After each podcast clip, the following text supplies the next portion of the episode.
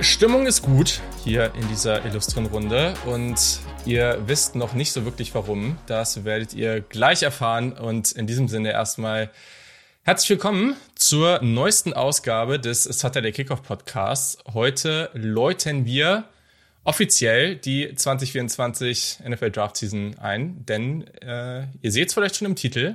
Wir sprechen heute über Quarterbacks und über noch so ein paar andere Dinge. So, ich freue mich sehr, dass ihr eingeschaltet habt. Wird eine nice Folge, da bin ich mir sicher. Und ähm, ich sag mal so, die, der, das ganze Quarterback-Thema ist eigentlich nur der zweitcoolste Grund an dieser Folge. Warum? Das erfahrt ihr jetzt. Erstmal will ich all diese Menschen hier in diesem Podcast heute vorstellen. Natürlich, wie immer dabei, ähm, mal gucken, welche tollen Sprüche er heute wieder am Start hat. Äh, der Luca, cool, hallo. Digga, meinst jetzt mich erstmal direkt, aber ist auch okay. Ähm, nee, äh, wunderschönen Tag auch erstmal von meiner Seite. Ähm, ja, ich, ich habe Bock, äh, über die Quarterbacks zu sprechen hier jetzt. Äh, ja, hab jetzt nicht so viele Notizen, glaube ich, wie vielleicht die anderen alle so, aber es wird improvisiert, es wird bis nach Vibes gegangen von letzter Saison und dann, dann wird das irgendwie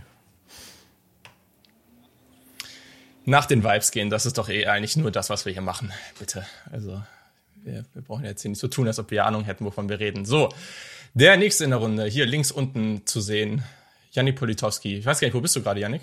Hallo erstmal. Wohnzimmer. Bei mir zu Hause im Wohnzimmer. In welcher Stadt, du Eumel? So, ja, bei mir zu Hause ja, keine Ahnung. Du warst, du warst ja in letzter Zeit auch öfter mal in Bremen und so, deswegen war ich jetzt gerade. Oh ja, big im Business im so. Wohnzimmer, ey. In meinem Wohnzimmer. Zu Hause, wo es schön ist. Sehr gut. Schön. Das klingt tambonisch. Sehr schön. Sehr gut. Ist auch gefühlt wieder bei dir irgendwie. Du hast kein Licht oder was sich anstrahlt, oder? Mhm. Das ist, warum ist das bei dir schon wieder so viel heller als bei mir gefühlt? Na egal. Weil okay. ich im siebten Stock wohne und die Sonne genau in meine Wohnung reinstrahlt. Ich über ganz Lübeck gucken kann. Ah, deswegen ist es die, so hell. Penthouse, ja, ich sehe schon. Ja, ja, genau. Ja, ja. Okay, cool. So, auch dabei. Äh, ich hoffe, er hat die Niederlage des HSV äh, verdauen können. er guckt genervt. Äh, Kiel ist auch am Start. Hallo, ne? Ja, nochmal schön, schön äh, Salz in die Wunde streuen. Aber ich sag mal, so viel, lieber FC St. Pauli, Vorfreude ist die schönste Freude. Ähm, das wird dann auch hier im das Podcast bestimmt nochmal thematisiert.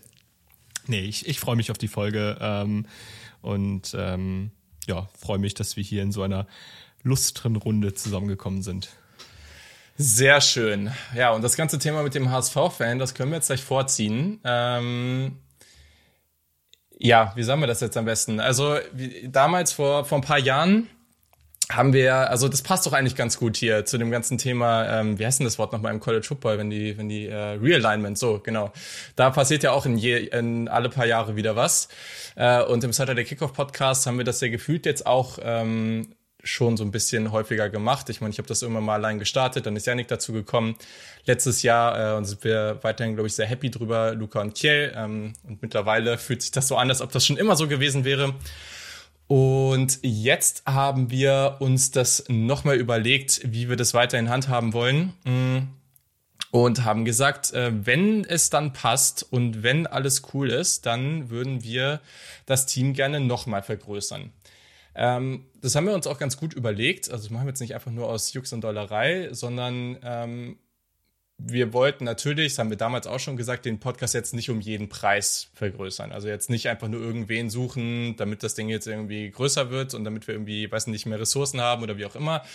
Ähm, gleichzeitig hat es natürlich auch ein bisschen damit zu tun, dass wir mit der Zeit jetzt irgendwie alle mehr Verantwortung irgendwie im Job, ähm, weiß nicht, ja, ein paar haben wir jetzt auch noch studiert oder studieren noch ähm, und äh, äh bekommen da jetzt irgendwie, haben da jetzt mehr um die Ohren. Luca geht ins Auslandssemester. Mh, hm das wird jetzt, glaube ich, auch nicht immer so super easy dann, dann zu klären mit der Zeitverschiebung. Äh, genau, deswegen wird es da auch sicherlich ein paar ähm, oder mal Situationen geben, wo es nicht immer klappt. Und genau, deswegen wollen wir halt einfach, wollten wir halt einfach schauen, ob wir da was möglich machen können, um das, was wir mit diesem Podcast vorhaben, einfach noch cooler zu machen, noch größer zu machen. Ähm, mittlerweile hören uns ja echt viele Menschen zu und deswegen wollen wir natürlich auch das Bestmögliche für euch hier wahr machen. Mm, und Deswegen, wir haben das neulich im Stream vor der Draft schon gemerkt äh, und im weiteren Austausch dann auch, dass äh, es mit der Person, die jetzt hier auch noch in der Runde sitzt, die sich schon ein bisschen unsympathisch gemacht hat, aber äh, da reden wir gleich dann noch drüber, ähm, dass es an sich eigentlich sehr, sehr gut funktioniert hat und wir das alle irgendwie ziemlich, ziemlich cool fanden. Mm. Und deswegen können wir jetzt hier offiziell sagen, dass wir, dass dieser Podcast ab jetzt fünf Co-Hosts hat Sie ist äh, die einzige Person hier, die selber Football spielt. Das müssen wir ja mal kurz erwähnen. Äh, wir alle anderen haben da nicht so wirklich Ahnung von, zumindest wenn es darum geht, auf dem Spielfeld das Richtige zu machen. Äh, sie ist Tennessee Titans-Fan, äh, hat angeblich auch, und das sehen wir hier gerade an diesem Pulli, den sie trägt, eine Vorliebe für die Michigan Wolverines. Ähm, was ich natürlich an sich nicht so cool finde, aber am Ende ist das eigentlich gut für den Podcast, weil das bringt hier nochmal ein bisschen Schärfe rein. Also das wird dann auf jeden Fall lustig. Ähm, ja, ich freue mich sehr. Die liebe Sarah Jüttner ist ab jetzt Teil des Saturday Kickoff Podcast. Herzlich willkommen, Sarah. Wir sind sehr froh, dich zu haben. Ich bin auch sehr froh, jetzt zukünftig ein Teil zu sein und hoffentlich mit meiner Expertise ähm, in dem Ganzen unterstützen zu können. Aber äh, nee, bin, bin sehr happy und äh, freue mich einfach zukünftig immer mehr ein Teil davon zu sein und gerade auch nochmal mehr ins ganze College Football Game einzutauchen und einfach wieder ein bisschen nerdiger zu werden. Ja, das passt. Das sind die. Das, äh, so, so läuft das hier. Das ist sehr gut. Ähm, genau, du hast es jetzt gerade schon angesprochen. Also für die, die sich jetzt fragen, wie das ablaufen wird, ich meine, das war ja letzte Saison schon irgendwie ein krasser, ne, nicht Struggle, aber wir mussten uns schon gut überlegen, wie wir das so machen mit den Folgen. Und auch wenn, wenn wir irgendwie zu viert in den Folgen waren, jetzt mit fünf Leuten in den Folgen wird sicherlich nicht einfacher. Das wird auch nicht so oft, glaube ich, vorkommen. Also wir werden ja wieder mehrere Folgen auch in der Saison pro Woche haben. Äh, da werden wir uns sicherlich auch öfter aufteilen. Äh, und äh, wie du es jetzt gerade schon meintest, ähm, ich meine, du hast ja auch zum College Football schon viel gemacht, ähm, wirst aber jetzt erstmal für uns so ein bisschen diesen, das, was wir jetzt die nächsten Wochen auch erstmal machen, das NFL Draft Game mehr voranbringen und genau da mehr am Start sein, auch vielleicht mit zusätzlichen Folgen, die für alle zugänglich dann aber sind, genauso wie bei Bonusfolgen natürlich. Und genau, dann mit der Zeit auch weiter in den College Football Bereich einsteigen, bis wir dann da auch zu fünft mega am Stisse sind und dann wird es nice. Also, yes. Sehr cool, sehr cool. Ja, perfekt. Dann ähm, war das auf jeden Fall die, die größten News, äh, die wir jetzt schon ein bisschen länger angekündigt haben. Wir freuen uns sehr. Wir hoffen, ihr da draußen freut euch auch darüber. Ähm, das äh, dürfte auf jeden Fall, ich fand das in den Streams eh schon nice, da, da hat man immer schon gemerkt, so dass wir, da wird sich ein bisschen gebasht, da werden, äh, da das, das äh, wirkt, glaube ich, gut. Äh, mal gucken, wenn Yannick dann irgendwann auch sein Lieblingsteam gefunden hat, dann müssen wir mal gucken, ob wir hier noch äh, weitere Rivalitäten drin haben. Wobei man aber auch sagen muss, so bis Yannick das hat, es könnte auch noch sein, dass das irgendwie bis, weiß nicht, 2030 oder so dauert. Weiß nicht, vielleicht. Roughly. Realistisch, oder Yannick? Ja, you'll never know, ne? Vielleicht passiert es ja auch morgen. Vielleicht. Nein. Vielleicht wird er ja auch Michigan-Fan. I doubt it, aber. Ähm, Ey, kurze okay, Frage noch, das gut. haben wir, glaube ich, jetzt nur alle oder ihr habt uns das auch gefragt am Anfang. Wie bist du zu deinem Lieblingsteam gekommen, Sarah? Ne? Das oh. haben wir, also, das wurde uns gefragt am Anfang, deswegen mache ich das jetzt auch. ja. Guter Punkt, guter Punkt. So, aber auch stimmt, bei den Titans, stimmt. also ist ja NFL Draftmäßig hier auch, auch relevant. Ja, tatsächlich war das eigentlich alles relativ zufällig. Also neben, neben Michigan finde ich tatsächlich auch die Oregon Ducks sehr cool. Ähm, kam hauptsächlich durch Verwandtschaft bzw. Freundschaften in den USA, die da irgendwie in Nähe Oregon und so waren. Deshalb hat es angefangen mit Oregon. Ähm, dann da auch der Connect zu den Titans mit Mariota. Ähm, auch weil ich ehrlicherweise, was die NFL angeht, kein, ich wollte nicht so klassisch Seahawks, Patriots ähm, Fan sein, sondern irgendwie eher was, was vielleicht nicht jeder Fan von ist. Ähm, und fand die Titans irgendwie ganz sympathisch, ehrlicherweise, und irgendwie von den Spielern einfach irgendwie super interessant zu der Zeit, wo ich dazu kam. Ähm, ja, und, und Michigan kam dann wieder so, so ein bisschen durch die Titans tatsächlich, so Taylor Lewan und dann einfach ein bisschen mehr mit dem Team beschäftigt. Irgendwie geile Spieler, geile Defense, geile Farben, geile Pullis. ähm, nee, genau, deshalb da einfach Sympathien, ähm, die auf jeden Fall da jetzt auf jeden Fall da sind.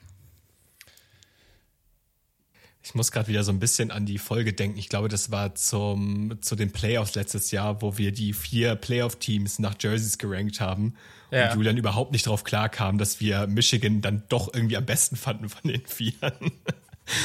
so in etwa ähm, sah, sah Julian gerade wieder aus, als er gehört hat, dass die Farben nicht so, nicht so, nicht so ganz, nicht so ganz schlecht sein ich, können von Michigan. Ich, ich, sag mal so, so wie der Pulli jetzt ist, das ist halt noch die beste Art und Weise des Ganzen, ne? Weil es halt, also, wenn das viel gelb und wenig blau ist, dann ist es halt wirklich ganz schlimm. Also, es ist dann ganz, ganz schlimm.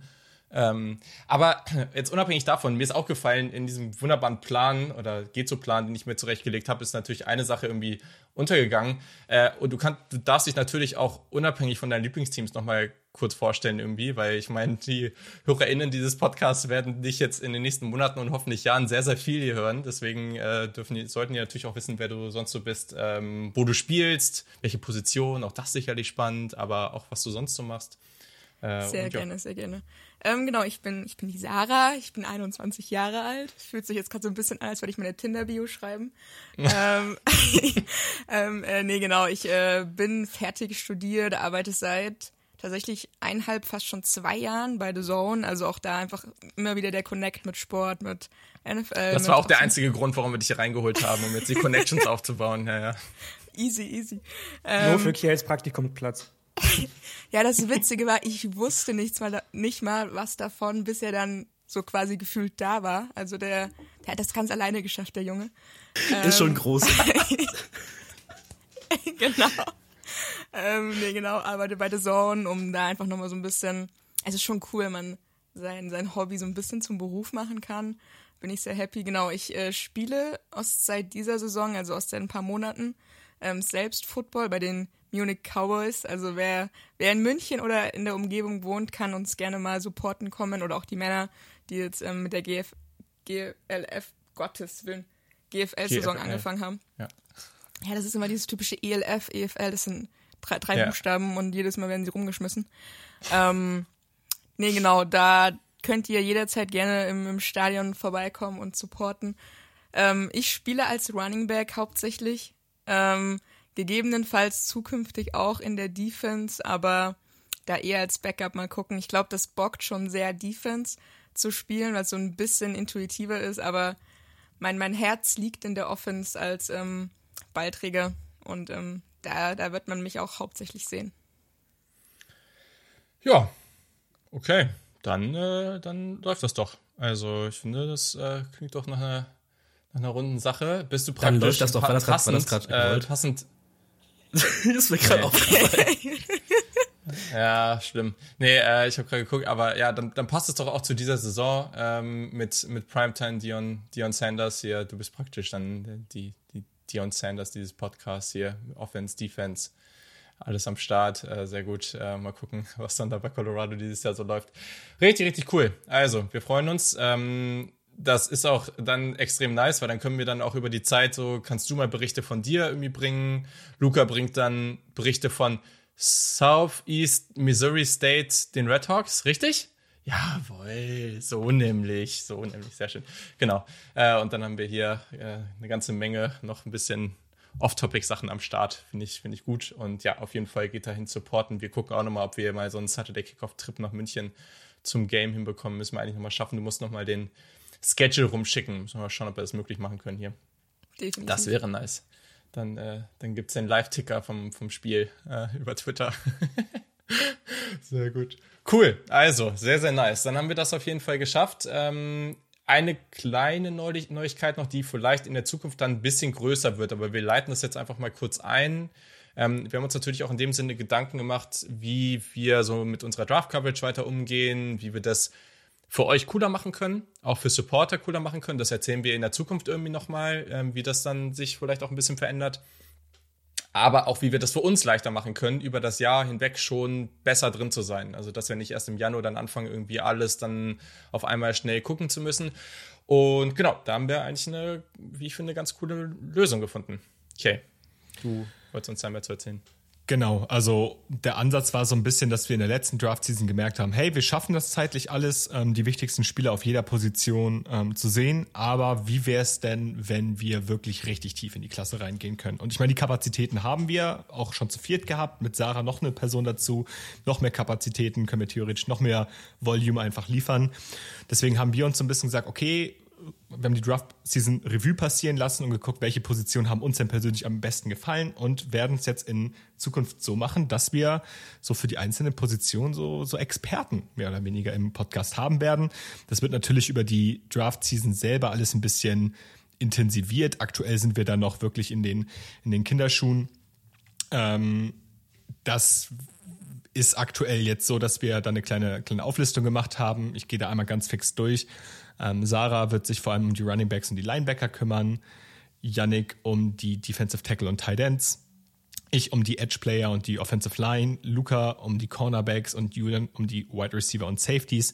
Grundsätzlich gilt aber, ich denke, die wichtigsten Spieler des kommenden Drafts werden wir alle in irgendeiner Art und Weise gesehen haben. Also da müsst ihr euch keine Gedanken machen. Wir werden jetzt nicht uns ausschließlich auf diese Position fokussieren. Es wird trotzdem noch so sein, dass wir ähm, alle einen guten Überblick über die gesamte Draftklasse haben werden. Aber wir wollen halt wirklich so ein Stück weit als Ziel haben, dass wir auch über den FCS Edge in Runde 7 eventuell noch ein paar Sachen sagen können. Also das ist auf jeden Fall mein Ziel. Ob das am Ende des Tages klappt, weiß man nicht, weil, naja, Teams draften komisch. Daran wirst du jetzt gemessen. Das ist, ähm ja, das ja. ist mein Anspruch. Ja. Sehr gut.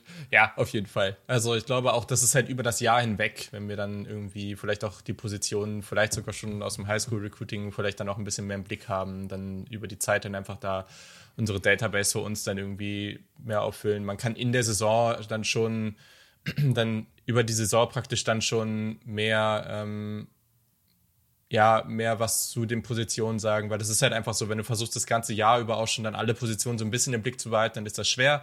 Wenn wir aber jeder von uns dann ganz klar das Ziel haben, bei mir jetzt irgendwie, ich versuche die Wide Receiver während der Saison viel stärker in Fokus zu nehmen und dann, wenn ich mich jetzt im Januar oder Februar auf, was weiß ich, die Linebacker oder Tight Ends vorbereitet habe, dann werde ich das auch machen. Das wird genau so ablaufen wie letztes Jahr auch, nur mit dem Vorteil, dass ich halt bei Wide Receivern und bei Safeties schon viel, viel mehr drin bin und dadurch dann da auch viel weniger zu tun habe, weil das habe ich dann eigentlich schon fast erledigt. Ähm, und so haben wir das dann aber komplett abgedeckt. Das heißt, wenn jemand von euch da draußen auch dann im November oder so Fragen zu bestimmten Spielern hat, Fragen dazu, wie sieht es auf der Position gerade aus, ähm, dann können wir das halt viel, viel besser abdecken. Äh, und das ist dann einfach, ich glaube, eine, eine, coole Lösung. Und wie gesagt, wir haben uns auch noch ein bisschen mehr zu ausgedacht, ähm, was dann vielleicht auch für Supporter nochmal irgendwie ein ganz cooles Gimmick sein kann. Ähm, aber das kommt dann mehr, wenn wir das besser ausgearbeitet haben.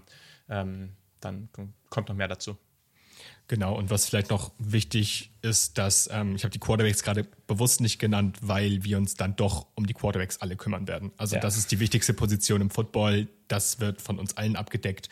Ähm, das, da kommt keiner hier aus der, aus der Gruppe zu kurz. Genau. Ja, wollen die auch alle machen. Also. Ja, safe. Genau, sehr, sehr cool. Nice. Ähm, ja, bei uns wisst ihr ja eigentlich auch schon, also ein paar Positionen, wir haben dann einmal so Rankings rein, ähm, praktisch geteilt und hat, haben eigentlich alle Personen so auf jeden Fall die Nummer 1 Position von sich äh, bekommen und dann, äh, ja, bei den anderen haben wir es dann so ein bisschen aufgeteilt, aber ich glaube, da sind eigentlich alle ganz happy mit. Äh, Sarah hat natürlich die Running Backs bekommen. Äh, wenn sie, sie spielt selber Running Back, dann, dann muss das natürlich hier, muss das natürlich hier auch so sein.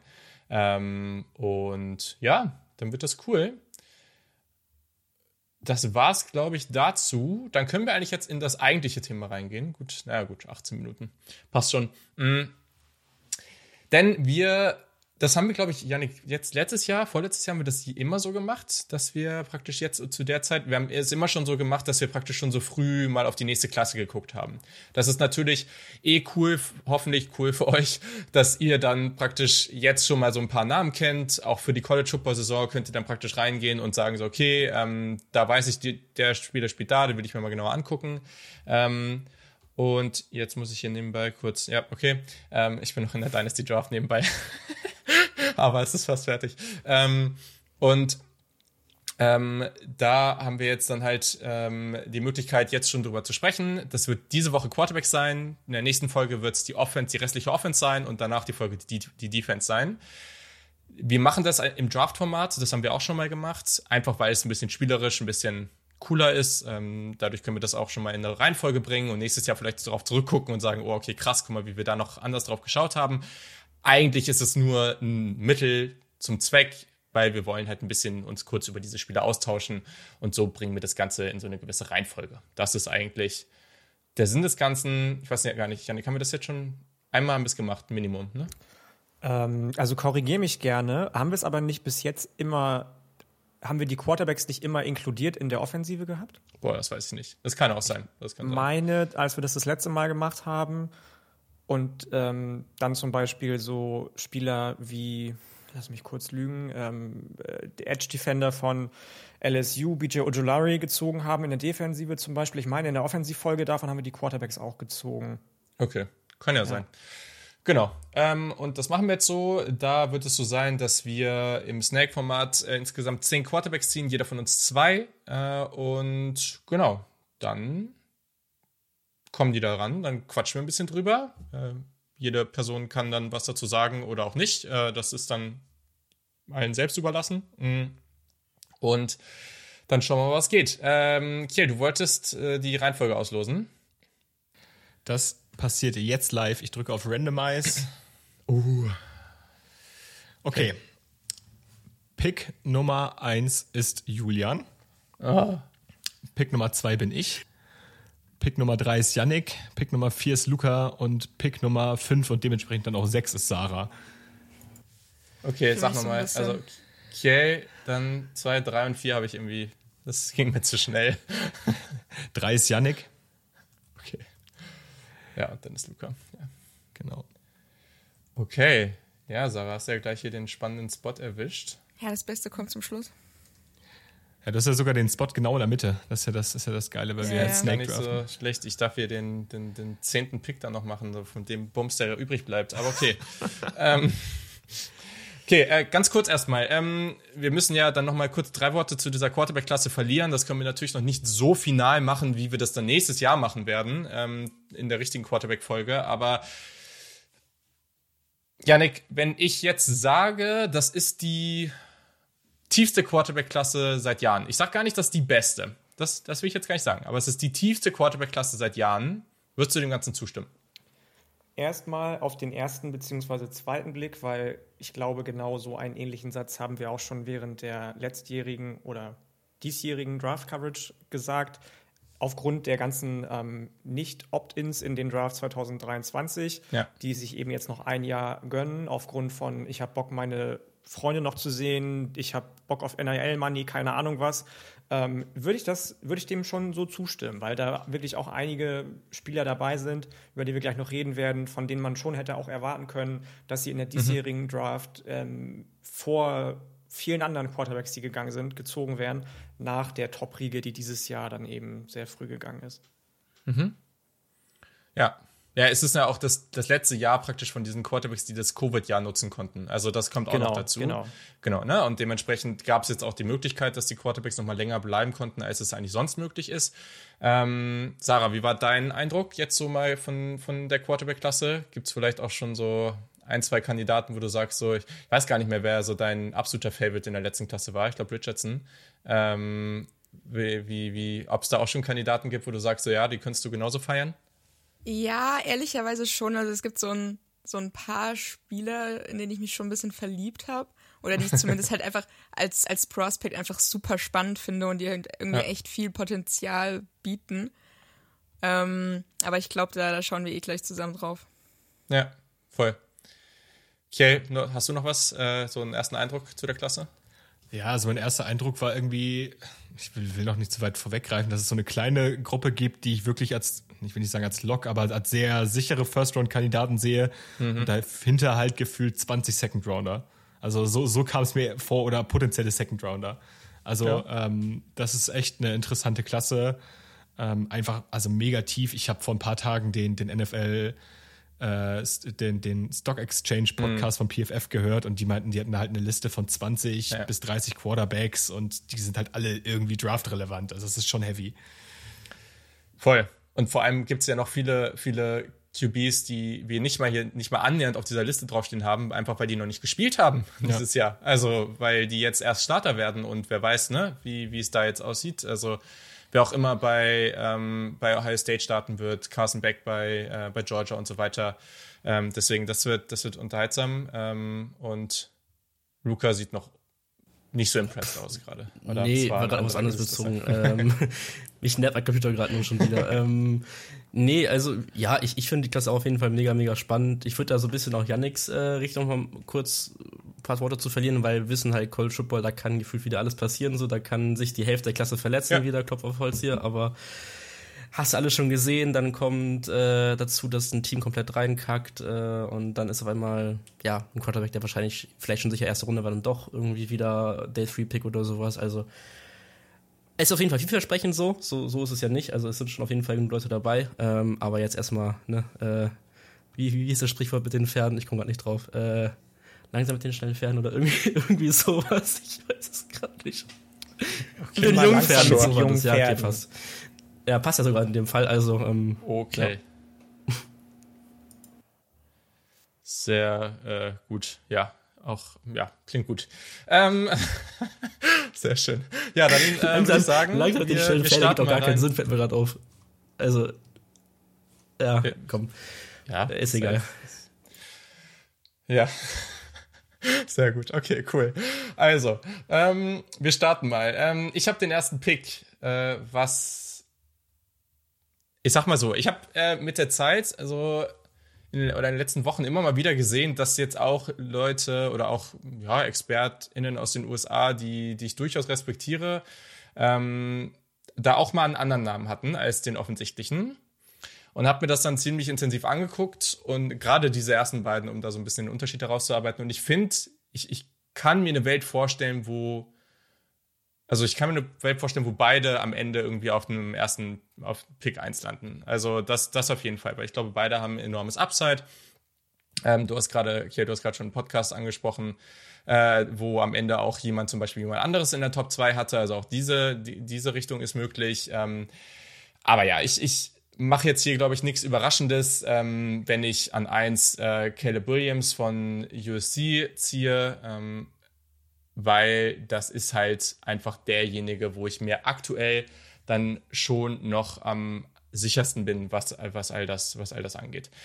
22 Jahre alt, 6'1, 215. Das ist nicht so heftig von den Maßen. Das ist okay, aber jetzt alles andere als was man sich dann so im Ideal in, oder in der idealen Welt vorstellt. Ähm, war ein Five-Star-Recruit, Heisman Trophy-Winner letztes Jahr. Ähm, und ja, was soll man sagen? Also wir haben letztes Jahr viel über diese Pressure-to-Sack-Rate gesprochen. Ähm, die war bei ihm nur so okay, aber wenn man eine Statistik herausarbeitet, die bei ihm wirklich crazy ist und die aufzeigt, warum der Typ so gut ist, wie er ist, der Gute hat bei der, ähm, bei der Turnover, Turnover-worthy Play Rate, also praktisch die, die Rate, die, ähm, die aufzeigt, wie viele ja, wie viele, wie viele Plays der Quarterback verursacht, die halt einfach zu Turnover führen könnten, ist aber nicht zwingend führen, weil der DB vielleicht irgendwie einen Ball droppt oder sowas, hat er einen sehr, sehr niedrigen Wert. Und er hat diesen niedrigen Wert mh, sowohl aus einer Clean Pocket als auch unter Druck. Der Wert ist, der, ist fast der gleiche. Und der Typ ist halt einfach unter Druck, auch nach Quarterback-Rating und so weiter, deutlich besser als viele andere Quarterbacks aus einer Clean Pocket. Also, äh, das ist halt einfach crazy. Ähm, ich kann das schon verstehen. Ich finde es zwar nicht ganz so fair, aber er wird an vielen Stellen mit äh, so als der nächste Patrick Mahomes angepriesen. Ob man das jetzt machen sollte oder nicht, jetzt hast du jetzt mal dahingestellt, aber ich kann das schon nachvollziehen. Das Armtalent ist sensationell. Was der außerhalb der Struktur macht, ist sensationell. Da immer wieder so diese Houdini-Momente, ähm, viele, viele Special Moments ähm, und hat gutes, äh, gutes Movement in der Pocket, ähm, durchaus auch gefährlich als Runner, auch wenn er da jetzt nicht crazy ist, aber das ist schon gut. Ähm, das, woran er noch arbeiten muss, der, kann, der kommt halt mit vielen Sachen weg da am College, die da halt einfach für ihn funktionieren, aber der muss schon noch ein bisschen an seinen Mechanics arbeiten. Äh, der darf auch mal, das ist immer dieses typische Ding, was man bei ihm sieht, er muss halt einfach lernen, die Situation besser zu lesen, finde ich. Also, wenn er er läuft irgendwie raus aus der Pocket, steht dann irgendwie links an der Nähe der Line of Scrimmage und könnte zehn Yards einfach easy laufen, aber nein, er versucht halt den Ball das Feld runterzuschmeißen, äh, um irgendwie das Home Run Play zu machen. Mhm. Und de dementsprechend da darf er einfach diese Situation besser lesen. Der ist einfach noch teilweise ein bisschen zu wild. Viele seiner Completions wären in der NFL sicherlich schon auch nochmal knappe oder Borderline Interceptions gewesen. Aber der Typ ist crazy und ich glaube, ich sage nicht zu viel, wenn äh, ich die Aussage treffe, dass der dieses Jahr ganz klar der Nummer 1 Pick gewesen wäre. Ja, war jetzt sehr lang, aber jetzt bei dem Quarterback kann man das vielleicht so machen. Äh, ich weiß nicht, wer von euch äh, da einen Kommentar zu hat. Ähm, okay. Ja, äh, du hast, hast schon viel gesagt. Ähm, ich meine, manchmal reicht eigentlich ein Highlight-Tape, um einen Spieler ganz ja. gut zu beschreiben. Und bei ähm, Caleb Williams war das so der Fall. Was, was ich mir von ihm einfach in der kommenden Saison wünsche, ist, dass er einfach zeigt, dass er dieses klassische Pocket Play, Pocket Quarterback Play, ähm, dass er das einfach ein bisschen konstanter umsetzt. Ähm, klar, wir lieben mhm. Mahomes für seine wilden Scrambles mit Sidearm Throws, ähm, over the shoulder, alles Mögliche. Aber am Ende des Tages ist es auch für Mahomes klassisches QB, Pocket Play, Bread and Butter. Und das ja. musst du als NFL-Quarterback können. Und dann möchte ich einfach sehen, dass er das kann. Er hat seiner Pocket in meinen Augen noch zu selten richtig vertraut. Ich glaube, das könnte besser werden bei USC. Also die, die die Offensive Line war jetzt nicht die beste, vielleicht wird sie besser. Ähm, aber ja, das möchte ich halt noch von ihm sehen. Ja, genau das, was Kiel sagt, ist auch mein größtes Problem in Anführungsstrichen mit Williams, weil ich das Gefühl habe oder den Eindruck bekomme, dass das, was wir zum Beispiel in der letzten Saison, in der vorletzten Saison so sehr an Bryce Young bewundert haben, dieses innerhalb der Pocket, außerhalb der Struktur zu arbeiten, bei ihm noch gar kein Faktor ist. Der gewinnt halt außerhalb der Pocket nur nach vorne mit seiner Athletik. Und was Kiel auch gesagt hat, seiner Pocket an sich vertraut er gar nicht. Da geht er super schnell raus. Und wenn er dann on the run ist, wirft er noch viel zu häufig, wenn du mich fragst, irgendwo in den gedeckten Mann rein, weil er eben das Big Play erzielen möchte. Oft klappt das, aber das hast du auch schon gesagt, Julian, in der NFL ist das eben nicht sicher, dass das funktioniert. Und ähm, hm ich würde mir wünschen, dass er so ein bisschen weniger ähm, risikofreudig agiert, auch wenn das erstmal blöd klingt, komisch klingt. Mhm. Fair. Sarah, Weil er eben gerade auch auf den, ähm, auf den mittleren und kurzen, Entschuldigung, mittleren und kurzen ähm, Routen auch noch relativ inkonstant ist, verstehe ich nicht, wieso du nicht zumindest die sichere kurze, ähm, kurze oder, oder äh, mittlere Route nimmst und dann zumindest ein paar Yards versuchst klarzumachen, anstatt irgendwie eine Interception zu riskieren und dann, mhm. ja, weiß ich auch nicht. Mhm. Nee, also ich sehe es komplett ähnlich. Ähm, es gibt noch Potenzial, wo er auf jeden Fall dran arbeiten muss, gerade auch wenn man, also jetzt, wenn man ihn spielen sieht, man denkt oft so, boah, geil, richtig krank, aber am Ende, es sind halt aktuell auch College-Spieler, gegen die er spielt und keine NFL-Spieler. Das vergessen, glaube ich, viele. Und es sind auch teilweise Kleinigkeiten, wo er noch dran arbeiten muss, sowas wie Footwork mal ganz, ganz easy hingestellt oder auch, wenn man darauf achtet, wie er den Ball hält, ähm, wenn er mhm. selbst läuft oder auch in der Pocket. Das sind Strip-Sacks oder Fumbles, die der in der NFL auf ihn zukommen würden. Ähm, Sachen, an denen man arbeiten kann und ich glaube, das wird auch passieren die Saison über. Ähm, aber ansonsten, wie du auch sagst, kranker Spieler und eigentlich einige geile, geile Dinge, die, die er da oft raushaut. Ja, okay. Ich glaube, dann haben wir schon mal ein ganz gutes Bild äh, zu Caleb Williams herausgearbeitet. Sehr, sehr spannender Spieler. Ähm, und er wird sehr, sehr maßgeblich dafür verantwortlich sein, ob USC nächstes Jahr äh, sehr viel für Erfolg hat oder eben nicht. Also daran wird es dann halt schon auch viel liegen. Äh, und daran wird er dann sicherlich auch gemessen werden. Okay, so, dann, Kjell, du darfst dann den zweiten Pick machen. Ja, und ich hadere gerade noch ein wenig, ob ich jetzt den obvious. Pick nehme oder ob ich jetzt mal ein bisschen splashy werde. Uiuiui. Ja, ähm, wisst ihr was? Äh, es, ist noch, es ist noch vor der Saison. Ich, ähm, ich werde splashy. Komm, geh mal. Oh, da, machst, da machst du Yannick richtig oh glücklich mit. Da machst du Yannick richtig glücklich mit. Das weiß ich. Aber ich gehe ich geh mit dem Spieler, bei dem ich glaube, wenn der, und ich glaube, der, äh, der hat mit die besten Umstände im kommenden Jahr, aus der gesamten Draftklasse, bin ich der festen Überzeugung. Wenn der so ein bisschen sein, das zwischen dem Kopf zusammenbekommt, ein bisschen disziplinierter spielt, äh, seine Fundamentals nee. vor allem zusammenbekommt, sage ich euch, wie es ist. Nein! Das ist für mich ein ganz, Nein! ganz klarer First-Round-Pick. Oh Mann! Ich will das alles nicht mehr. Ich kann das alles nicht mehr. How dare you? Du hast gedacht, du machst mich glücklich. Den wollte ich auch nehmen gleich. Hättet ihr alle hey. komplett. Habt ihr was genommen? Jetzt echt? Ja, Mann. Also, ja, Mann. Ach, ja, aber du, bist, du, du, hättest ja, du, hättest ja auch, ne? du hättest ja aber auch damit gerechnet, dass Drake May schon weggegangen gewesen wäre. Korrekt, korrekt. Ja, okay. Ja, okay, gut. Damit, da werden wir jetzt eine Diskussion haben. Okay, also Quinn Ewers, Texas. Genau, Quinn Ewers, Quarterback Texas. Und ich verstehe, wenn man diesem Spieler aktuell noch nicht viel abgewinnen kann. Also seine Fundamentals sind teilweise furchtbar. Also gerade was die Footwork angeht, was auch die Throwing Motion angeht. Ich glaube, da ähm, fehlt es ihm einfach wirklich am ganz, ganz konventionellen Quarterback. Ähm, an ganz, ganz fundamentellen Quarterback-Mechanics. Also das sieht dann teilweise mhm. vogelwild aus, das sieht dann eher aus wie so ein Flick anstatt wie so ein Arm, wo er wirklich mit dem Körper richtig reingeht. Aber gleichzeitig ja zeigt er, so, ne? ja, ja, also bei jedem so. Wurf, egal ob das jetzt eine, ähm, eine, eine, eine Hitch ist oder ob der damit 30 Hertz downfield geht, das ist äh, eigentlich scheißegal, das sieht immer so bei dem aus.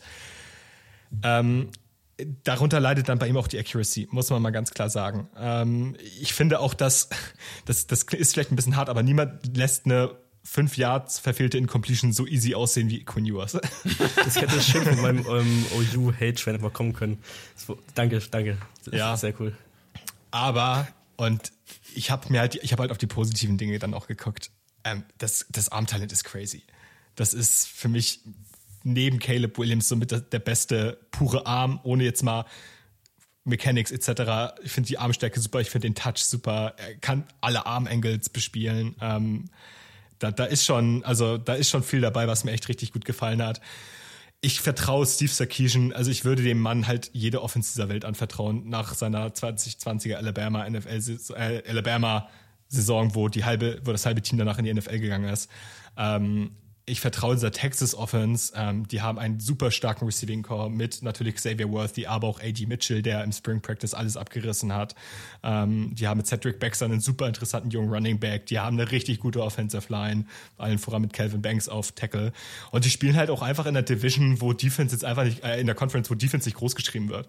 So, und wenn er da einfach ein paar Sachen zusammenbekommt, plus halt noch den Hype, den er aus dem College hat, etc., ey, ich sehe halt wirklich einen legitimen Case, wie das ein Top 10 Pick nächstes Jahr ist. Und deswegen gehe ich jetzt hier mal ein bisschen splash. Ich glaube, Drake May wäre die deutlich also, sicherere also, Variante. Ich sag mal so, ich weiß nicht, der Touch, irgendwie sehe ich die noch nicht so wirklich. Äh, keine Ahnung, ob ich was anderes dann gesehen habe. Was? Du siehst den Touch also, noch nicht?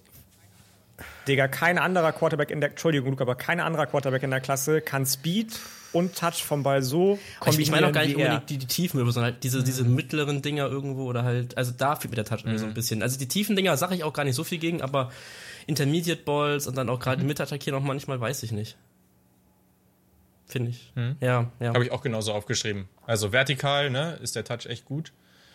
Aber ja, es ist halt, aber das Problem haben, haben alle aus der Top-Riege, finde ich. Also wir kommen, du hast es schon gespoilert, Julian, wir kommen gleich zu Drake May eventuell.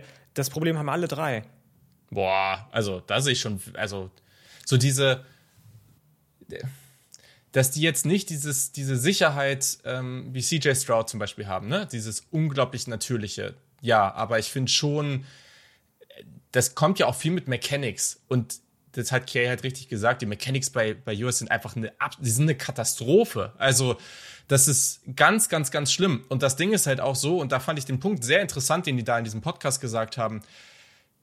Also, eigentlich ist es so schlimm, dass du dir Gedanken darüber machen müsstest, ob du ihn praktisch eine neue Throwing Motion, ihm praktisch eine neue Throwing Motion zum Lernen gibst, damit er das nochmal, damit er das nochmal komplett aufbereitet. Das wird Texas aber natürlich nicht machen, weil das Risiko, dass das am Ende dann völlig in die Hose geht, ähm, ist, natürlich, ist natürlich riesig. Ähm, und dementsprechend, also natürlich sind die, die, die Peaks, habe ich mir auch aufgeschrieben, die Peaks sind der Hammer. Ne? Also die, die guten Momente sind äh, enorm stark. Ähm, aber boah, bei vielen Sachen, ich meine, es zeigt halt auch unter Druck hat der, wenn wir auf Adjusted Completion Percentage gucken, hat er einen richtig, richtig schlechten Wert. Ähm, deswegen, I don't know. Also Warum glaubst du nicht, dass man ihm eine neue Throwing Motion noch aufs Auge drücken kann? Hat bei Levis auch geklappt. Ja, äh, klar, aber es ist ja nicht so, dass, wenn du jetzt drauf guckst, wie ging ja letztes Jahr leider nicht so lange, aber ich meine, Kia und ich haben das Spiel zusammen geguckt, wenn du Alabama Texas anguckst, das lief ja jetzt nicht so schlecht, bis er sich verletzt hat. Mhm. Ähm, am College wird das auch alles, glaube ich, ganz cool laufen. Äh, und da hat er so viel Tools, dass das kein Problem sein wird. Und jetzt das Risiko einzugehen, dass du, das sieht man im Basketball, hat man das ja schon öfter gesehen, ja, oder im Baseball ist das auch häufiger, ne? wenn die halt sich einen komplett neuen Wurf antrainieren, weil die Wurfform halt einfach nicht ideal ist so und dann am Ende geht es komplett den Berg runter. Das hat schon Number One Picks äh, am Ende fast ihre gesamte Karriere gekostet. Ähm, und das Risiko ist natürlich riesig. Ähm, und deswegen, aber gleichzeitig, also US muss dieses Jahr liefern. US ist, also das ist sein letztes Jahr bei Texas, da bin ich mir sehr sicher. So oder so. Also ich glaube halt, ähm, also bei Anthony Richardson haben wir alle die Mechanics kritisiert. Und ich glaube, bei Ewers sind die auch nicht gut, aber ich fand die ähnlich schlecht wie bei Richardson. Also, das ist so mein, mein Eindruck auf jeden Fall gewesen. Ähm, mhm. Der Unterschied ist natürlich, Richardson ist nochmal ein ganz, ganz anderer Athlet. Das muss man bei Ewers vielleicht sagen. Ewers ist so, ist hat eine anständige Athletik, aber ist jetzt nichts Nennenswertes in der modernen NFL, würde ich mal behaupten. Ähm, aber ich finde halt, dass das pure Armtalent von Ewers nochmal auf einem ganz anderen Level ist, als das, was Richardson gezeigt hat. Okay. So, Sarah, äh, was, was denkst du denn hier zu dieser ganzen wunderbaren Diskussion? Wo hättest du ihn denn so grob gezogen? Boah, tatsächlich habe ich ihn mir noch gar nicht so genau angeschaut. Außer natürlich seine wunderbare Frisur, der, der Fukuhila. Ähm, allein, allein dafür würde ich ihn schon holen. Hat er ja nicht mehr, er hat keinen Fukuhila mehr. Ja, aber vielleicht kommt er ja zurück, vielleicht findet er wieder back. Notfalls Perücke und Abfahrt. Ähm, allein, er braucht das, er braucht das. In, in der NFL, das ist dann wieder, kommt dann wieder. Ähm, nee, aber genau, ähm, ich glaube ehrlicherweise braucht er noch Zeit. Ich weiß nicht, ob's, ob's gut ist, wenn er dann schon direkt jetzt den Next Step in die NFL nach der Saison macht, aber es ist, ich finde ich finde ihn noch sehr roh, stand jetzt. Mhm. Ja, gut, ne? Das, ähm, das trifft ja so ein bisschen in die Mitte der Diskussion hier. Ähm, ja, kann ich nachvollziehen. Ja, ja, also für mich fällt er halt nach einer, nach einer relativ klaren Top 2 dann irgendwie in diese Diskussion dahinter. Da kann ich das schon nachvollziehen. Hm, aber ja, das, da können wir gleich nochmal drüber sprechen. Ähm, okay, gut. Dann, Yannick, du hast den dritten Pick und damit äh, jemanden, bei dem du mir neulich gesagt hast, dass du dir sogar dir vorstellen könntest, dass das dein Nummer 1 Quarterback sein kann. Ja, no surprise hier und ich sag dir bzw. euch auch warum weil ich finde, dass Drake May alles kann, was Caleb Williams kann, aber in der Pocket viel, viel sicherer ist, sich viel, viel sicherer bewegt, viel besser die tiefen Bälle an Mann bringt, ohne Risiko einzugehen und ähm, die 37 Mal ähm, normalere Variante von Justin Herbert ist, mit seiner Statur, mit seiner Athletik, mit, dem, mit der Möglichkeit, außerhalb der Pocket ähm, Druck zu entfliehen, weil niemand hat eine schlechtere Offensive Line als er ähm, mhm. bei UNC und da hat er wirklich rasiert. Also wir haben ja oft über Sam Howell auch gesprochen, wie der wegen der schlechten Offensive Line um sein Leben laufen musste. Der hat oft improvisieren müssen. Drake May weiß da ganz genau mit seiner sehr, sehr unterschätzten Athletik, wie er wann Schritte setzen muss, um den. Ja, sorry, Ganz kurz dazu, weil du die Offensive Line angesprochen hast, um den Vergleich heranzuholen. Äh, Will Levis wurde ja oft, äh, wurde ja oft das, das herangezogen, weil das ja so schlimm war. Will Levis wurde, stand bei 38 Prozent seiner Dropbacks letztes Jahr unter Druck. Ähm, Drake May bei 37. Also die nehmen sich gar nichts. Nee, ja, nee. weitermachen, sorry. So, und ähm, ja, all das führt dazu, dass mein Early-Vergleich halt einfach Justin Herbert ist, aber ich glaube, dass er viel, viel weiter schon ist, viel, viel Mm, also dass er eben nicht, wie Justin Herbert ja oft angekreidet wurde, dieser, dieser flashy Dude ist, der eigentlich nichts außer den ersten Read kann. Das ist seine größte Schwäche, muss man auch sagen. Er geht viel zu schnell nur in den ersten Read und alles andere ist ihm eigentlich egal. Aber Drake May ist halt schon für mich der mit Abstand, ähm, wie heißt das? Mature heißt erwachsen, aber kann man schlecht übersetzen ins Deutsche. Reif. Ja, danke ähm, mit, der mit Abstand reifste Quarterback und ähm, wird immer noch maßlos unterschätzt von vielen. Ja, unterschätzt weiß ich jetzt nicht, aber also ich, ich mag den Quarterback Zumindest sehr, sehr gerne. Athletik. Ja, ja, okay. Also ich habe schon, ja, der hat ja auch durchaus den einen oder anderen da häufiger mal stehen lassen. Ähm, er hatte, glaube ich, ziemlich viele Miss Tackles, ähm, womit man bei ihm jetzt nicht so unbedingt rechnet. Ähm, vielleicht ein paar Zahlen dazu, zu dem, was du gesagt hast.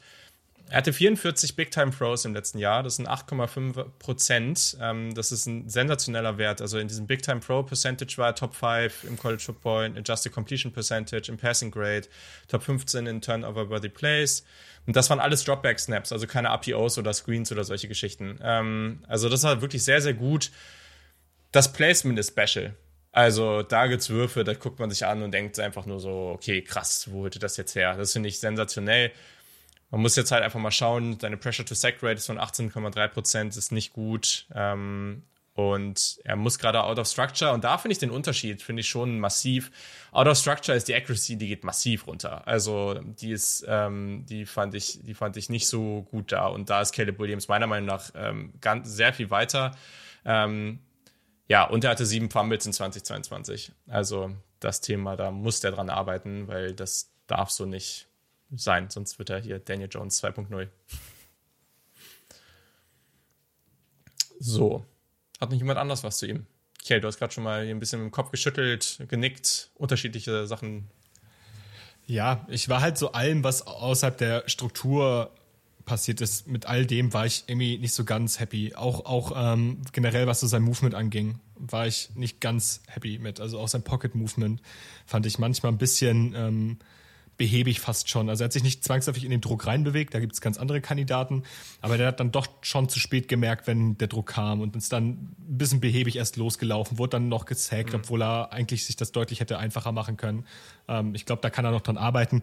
Das Placement ist krass, die, die Armstärke ist krass das pure Arm-Talent, also so Arm-Angles und, und, und Touch und sowas, das ist gut, aber das finde ich zum Beispiel noch mal ein bisschen schwächer als beispielsweise bei einem Quinn Ewers. Aber da reden wir auf einem ganz, ganz hohen Niveau. Also da wäre er auch in der NFL ja. wahrscheinlich immer noch einer der besseren.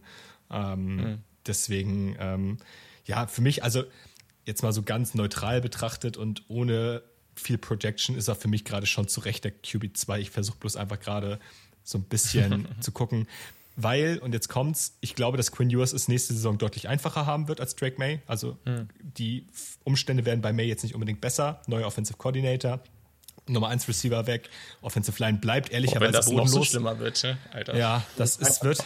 Im Gegensatz dazu, mega.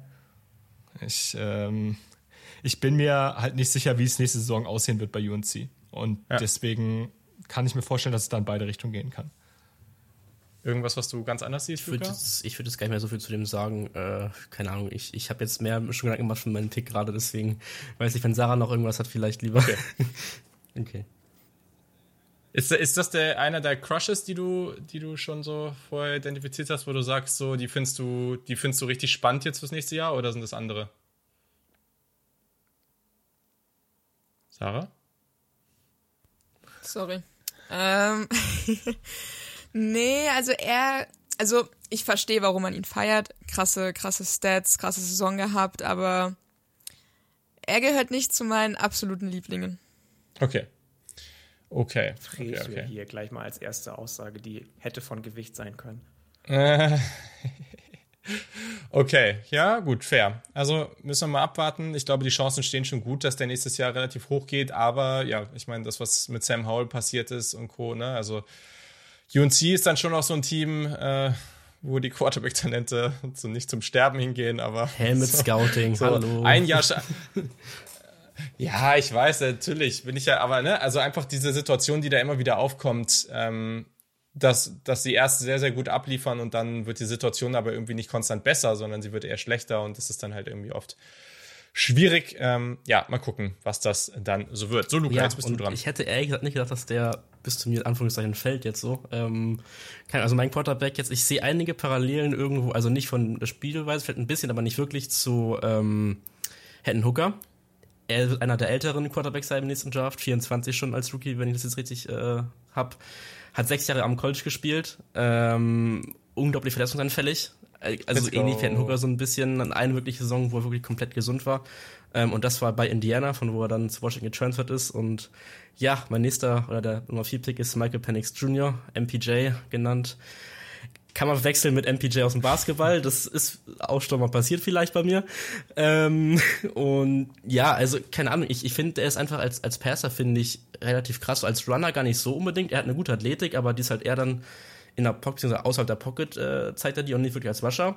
Wobei man sagen muss, hat er dieses eine Superman-Play bei Indiana gehabt, wo er an die Endzone jumpt gegen Penn State und mhm. dann Indiana zum absolut krassen Upset äh, bringt so. Ähm, aber unabhängig davon ist er eigentlich als Passer, finde ich, relativ, relativ sound so und hat sich auch bei Washington nochmal letztes Jahr, finde ich, unglaublich krass weiterentwickelt. Ähm, ist noch ein bisschen ja, selbstbewusster geworden in seinem Pocket-Verhalten auch, finde ich. Ist ein guter Processor. Ähm, ja, und ich glaube, das einzige Ding, was jetzt halt ein bisschen die Frage ist, kann er gesund bleiben? Kann er das Level halten von letzter Saison bei Washington? Wobei man sagen muss, dass Washington dieses Jahr auch wieder relativ gut oder relativ gute Chancen haben wird in der, in der Pac-12, was ich bis jetzt so gesehen habe. Ähm, und ja, von daher glaube ich, dass Michael Penix Jr. da auch äh, relativ stark äh, aufspielen kann, aber schon dieses Jahr. Yes. Ähm, kurz zu den Verletzungen. Also er hat sich bereits zweimal ja, das, das halt Kreuzband gerissen ähm, und war, hat in vier Saisons aufgrund von Verletzungen ähm, Zeit verpasst. Das ist sehr, sehr bitter. Also nur mal so als Kontext. Ähm, in seiner Ratchet Sophomore Saison oder danach, äh, das war, boah, ich weiß nicht, wie viele Jahre das jetzt schon her ist. Also ich weiß, dass ich da noch in Köln gelebt habe. Ähm, das ist auf jeden Fall eine gewisse Zeit her.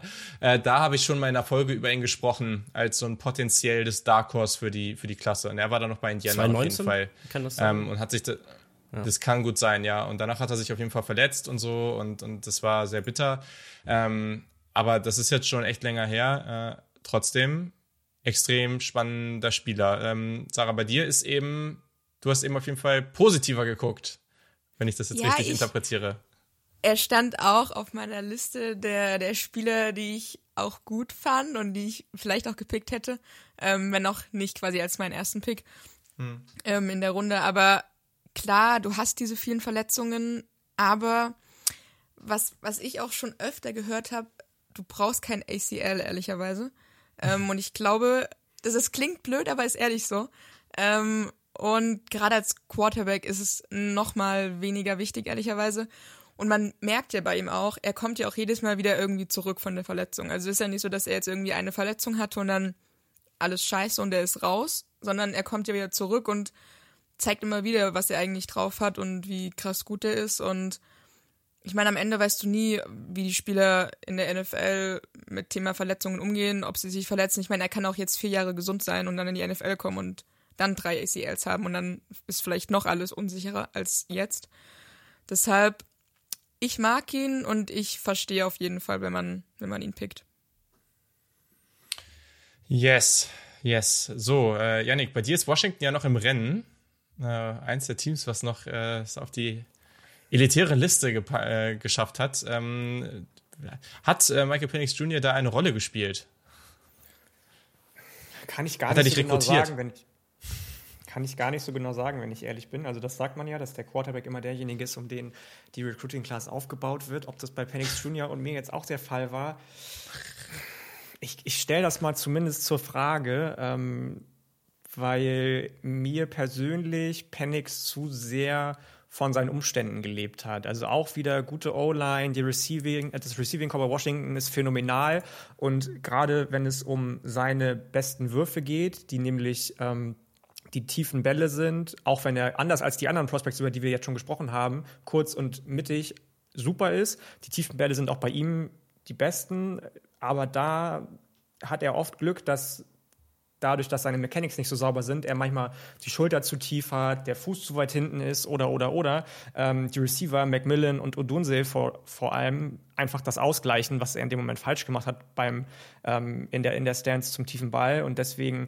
ich, ich sehe einfach bei ihm die Gefahr, dass er das im Gegensatz zu May und, und Williams, weil er eben schon so alt ist, nicht mehr abgestellt bekommt und mh, einfach zu sehr von seinen Umständen in Washington gelebt hat, weil auch wenn er sein Kreuzband mehrmals gerissen hat in Indiana, habe ich da nicht gesehen, dass irgendwie irgendwas konsistent bei ihm einfach war. Und Washington ist vielleicht einfach für ihn der Glücksfall, auch mit Kalen DeBoer denselben äh, Headcoach zu haben, der sein Offensive Coordinator war.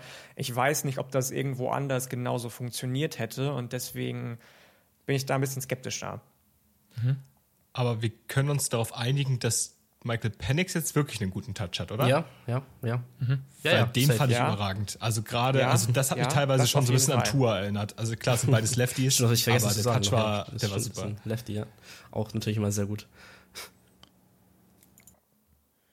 Ja, also vielleicht noch zwei, drei Sachen, die ich mir noch aufgeschrieben habe. Ähm, die gute alte Pressure to Sack Rate ist back. Äh, er hatte eine Rate von 3,2 Prozent. Er, er wurde nur fünfmal gesackt äh, im letzten Jahr. Das ist ein sensationeller Wert. Ähm, und was bei ihm halt echt cool ist, in der Pocket, der läuft halt nicht irgendwie zehn Sekunden wild rum und macht irgendwelche Sachen, die nicht übertragbar sind aufs nächste Level. So, der navigiert die Pocket halt einfach wie ein Pro. Also, das finde ich schon sehr gut. Alles andere, was jetzt schon gesagt wurde mit dem Arm und so weiter, ähm, finde ich gut. Ich fand, der hat echt schon, der hat echt sau beeindruckende Würfe rausgehauen. Ähm, der hatte, man kann es so zusammenfassen. Also, er hatte auch nämlich nur sieben Turnover-worthy Throws im gesamten Jahr er macht ganz, ganz wenig Fehler. Dafür macht er relativ viele Big Plays. Er hält den Ball nicht lang. Er navigiert in die Pocket gut. Das sind alles Sachen, die du sehr, sehr gerne sehen möchtest.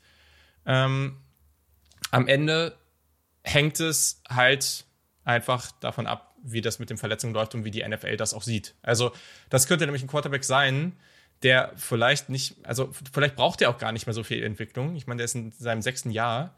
Wenn der, zum Beispiel hat er ein gutes Jahr und der geht gegen Mitte, Ende Runde 1, geht in ein Team, wo halt das Umfeld schon gut aufgestellt ist, dann bringt er halt alles mit, was ich gerade gesagt habe, wo er halt wenig Fehler macht und dafür aber durchaus die Big Plays raushauen kann, dann sehe ich ein Szenario, in dem der am Ende einer der erfolgreichsten Quarterbacks dieser Klasse wird, weil er halt einfach schon so viel mitbringt. Hoffen wir halt einfach, dass er fit bleibt, aber ich mag den Spieler unglaublich gerne. Ich habe den jetzt hier so in meinem ja sehr basic gehaltenen Ranking, so um einfach zu gucken, wie ich jetzt hier irgendwie wie draften würde, äh, habe ich ihn auf drei. Also ich feiere den extrem. Ich mag den sehr, sehr gerne. Aber mal gucken. Hoffentlich bleibt er fit. So. Das war die vier für Luca, äh, Michael Penix Jr. Und jetzt ist Sarah mit ihrem Doppelpick dran. Erstmal die fünf. Ja, ich bin ein bisschen überrascht, dass ich jetzt tatsächlich beide meiner favorisierten Picks bekomme. Ähm, als erstes ähm, nehme ich meinen, meinen kleinen Liebling, äh, Bo Nix ähm, von den Oregon Ducks ist einer, den vielleicht nicht viele jetzt irgendwie Top 3 oder sowas haben. Ähm, aber ich liebe es, wenn Spieler einfach irgendwie so eine Vielseitigkeit mitbringen, gerade als Quarterback. Und das hast du bei Bo Nix einfach. Er ist einfach so ein krass gefährlicher Runner und trotzdem hat er halt diesen echt guten Arm, diese, dieses, ich finde, richtig geiles Ballplacement, also seine Genauigkeit egal bei, bei welchen Arten von Pässen, sage ich mal, also ob es jetzt irgendwie lange Pässe sind, kurze Pässe sind, ähm, es ist einfach eine echt krasse Genauigkeit, die er da hat und halt auch eben diese Armstärke. Also ich meine, viele kritisieren ja beispielsweise bei Lamar Jackson, dass er irgendwie nicht so ein guter Passer ist, dass er irgendwie nicht so einen starken Arm hat oder ähnliches.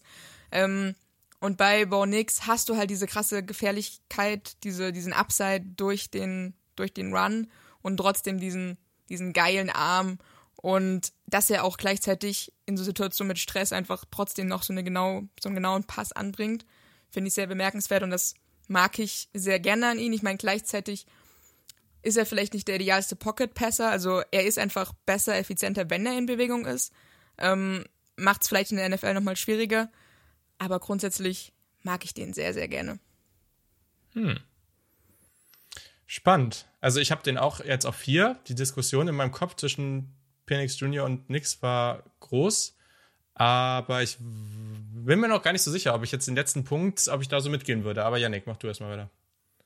Ähm, erstmal finde ich es überragend, dass als fünfter Pick Bo Nix kommt. Ich mag ihn auch sehr. Ich mochte ihn auch damals schon, als er noch bei Auburn gespielt hat, sehr. Ich finde, da warst du übrigens der Einzige, der ihn da mochte. Ich also. weiß, weil ich nämlich genau, weil ich nämlich gesehen habe, dass er bei Oregon noch was werden kann, so nämlich. Ja, genau. Äh, und dass immer dran geglaubt habe, nach seinem ersten Spiel übrigens In auch gegen Oregon damals. geschlafen eigentlich schon. Äh, ja, ja, ja. Richtig, sag ich dir. Als, ja, als Dreijähriger.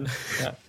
Ja, ja. Ähm, ich kann all dem, was Sarah gesagt hat, nur zustimmen. Warum er bei mir am Ende nicht so hoch gelandet ist, ist ähm, Einfach deswegen, weil ich auch noch zu viele, nicht unbedingt rote Flaggen, aber zumindest orange Flaggen in seinem Spiel sehe, wie zum Beispiel, dass er Receiver oft einfach runterguckt und dem Defensive Back einfach genau in der ersten Sekunde des, des Wurfansatzes verrät, guck mal, genau da kommt der Ball hin, da musst du hingehen, du musst einen Schritt schneller sein als der Receiver und zack, blöd, Interception, auch wenn das nicht so oft passiert ist bei Oregon, das ist nämlich bei Auburn oft passiert leider und das hat er manchmal noch drin, auch da wieder Glück, genauso wie äh, Michael Penix Jr., dass die Receiver einfach gut sind in dem Moment.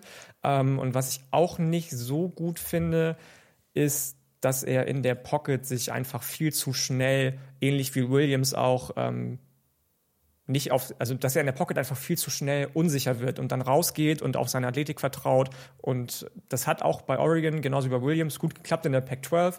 Ob das in der, in der, in der SEC schon, in der, in der ähm, NFL so gut funktioniert, weiß ich jetzt nicht. Und ähm, deswegen ist er am Ende nur so auf 6, 7 bei mir gelandet und nicht auf 5.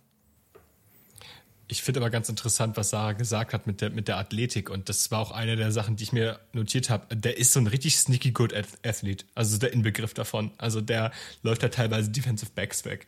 Und ähm, das wird am, in der NFL natürlich nicht mehr so oft vorkommen, dass er vor allem so irgendwelche Home Runs hittet. Ähm, aber das sollte man auch keinesfalls unterschätzen. Und das ist gerade, wenn du irgendwie ein Option-Game aufziehen möchtest, in bestimmten Situationen echt eine, eine gute Waffe. Ähm, ich, glaube, ich glaube, wenn er einfach nur seine Leistung der letzten Saison bestätigt, dann wird er ungefähr da bleiben, wo wir ihn jetzt gerade alle sehen. Ähm, ist halt die Frage, ob er dann alte Muster irgendwie zurückfällt. Also bei, bei Auburn war das halt, man muss es ja so klar sagen, das war ja lange Zeit einfach Mucks. Also da gab es hier und da ein paar Flashes und auch ganz, ganz absurde Plays, wo, glaube ich, ich weiß, eine Play ging irgendwie zwölf Sekunden lang oder so, wo er dann am Ende mhm. dann noch den Touchdown wirft, ne? Oder, oder rein in die Endzone rennt. Ähm, aber er muss halt einfach in Structure ein bisschen konstanter werden. Und dann sehe ich hier auch ein gutes NFL-Prospekt. Ja, also ich würde noch kurz ja. ergänzen. Ich finde es auch spannend jetzt, oder ich bin gespannt, wie es aussieht, jetzt die Offense ohne Kenny Dillingham und so, weil da ja auch, glaube ich, relativ großen Einsatz hatte, dass jetzt Bo Nix mhm. nach Auburn wieder ein bisschen aufgeblüht ist. Klar, die Umstände bei Oregon auch besser als bei Auburn, das ist jetzt nichts Neues, aber ich glaube, dass Dillingham da auch keinen kleinen Einfluss drauf hatte. Ähm, ja, genau, ansonsten kann ich jetzt hier vieles wiederholen, aber ja, genau. Ja, also gehe ich, geh ich so mit. Ähm, übrigens, das, also, ne, auch um das nochmal zu unterstreichen, das hatte damals schon so seine Gründe, warum, ich weiß gar nicht, wie ist denn der andere Quarterback, der damals bei Auburn in der Recruiting Class war? Es war auch ein Forster, relativ athletisch, ähm, ein bisschen größer. Ja, auf jeden Fall, also man hat die beiden gesehen und dachte eigentlich, der andere wäre der gewesen, der der krassere Athlet wäre, aber das war halt nicht so. Also da Ach, ist hier, schon. Ähm, wie heißt der nochmal? Der ist dann zu Kentucky getransfert. Genau. Ja. Ähm, und dann ist er nämlich, und dann ist er nämlich ähm, Gas Malzahn zu UCF hinterhergegangen. Äh, ja, hm, genau. Ja, aber äh, können wir gleich nochmal rausfinden. Aber das, also das ist schon echt ein sehr, sehr guter Athlet und vor allem, das darf man nicht unterschätzen, also der ist 6'2 und der ist, der ist noch gelistet irgendwie bei Oregon, glaube ich, mit 215, aber es gibt auch Gerüchte, dass der mittlerweile schon auf 225 hoch ist. Der hat richtig viel Power, also der hat richtig, richtig viel Muskelmasse aufgebaut. Ähm, und ja, also das, was ich bei ihm krass finde, erstens nur 6 6 zugelassen in 2022, auch hier wieder, also er und Penix Jr. beide so extrem safe, was das angeht. Und für mich ist das derjenige, der Quarterback in dieser Klasse, der am meisten fundamentally sound ist. Also der hat so, so, so gute, ähm, ja, Joey Gatewood, stimmt, genau. Ähm, so, so gute Mechanics, die, wie die Fußarbeit, wie das alles zusammenspielt Upper Body, Lower Body. Das ist einfach alles, das ist so, wie es sein soll. Also da hat er ganz, ganz, ganz stark dran gearbeitet. Der ist jetzt vielleicht nicht so ultra spektakulär darin, sagen wir mal, immer die krassesten Big Plays zu machen mit dem Arm. Es hat aber auch viel damit zu tun, dass halt in dieser Oregon Offense natürlich viel über irgendwie kurze Plays, Screens und so weiter geht. Ähm, aber der nutzt Arm Angles und ja, also ich glaube, ich am Ende sehe ich so, wenn man jetzt die Spieler an sich anguckt, ohne jetzt irgendwie die Verletzungen all den, all den Stuff, dann sehe ich bei Penix Jr. vielleicht das durch den Arm, vielleicht das Ceiling ein bisschen höher. Das ist jetzt vielleicht so mein Einwand. Aber ich finde den, deswegen, das meinte ich eben, Sarah, als du gesagt hast, so, du siehst den außerhalb der Pocket irgendwie vielleicht sogar ein bisschen besser. Ich finde den da auch gut, aber ich finde den halt auch in der Pocket mit seinen Fundamentals extrem stark. Und deswegen, ja. Ich, habe gerade also, eine relativ witzige Sache rausgefunden. Ich bin gerade ja die Oregon Quarterbacks mal durchgegangen von den letzten Recruiting Classes, bin da auf Robbie Ashford gestoßen. Der ist jetzt ja bei Auburn, ne? Ah. Und nichts von Auburn zu Oregon gekommen. Und Stimmt. jetzt das Beste, die Comparison zu Robbie Ashford ist Joey Gatewood.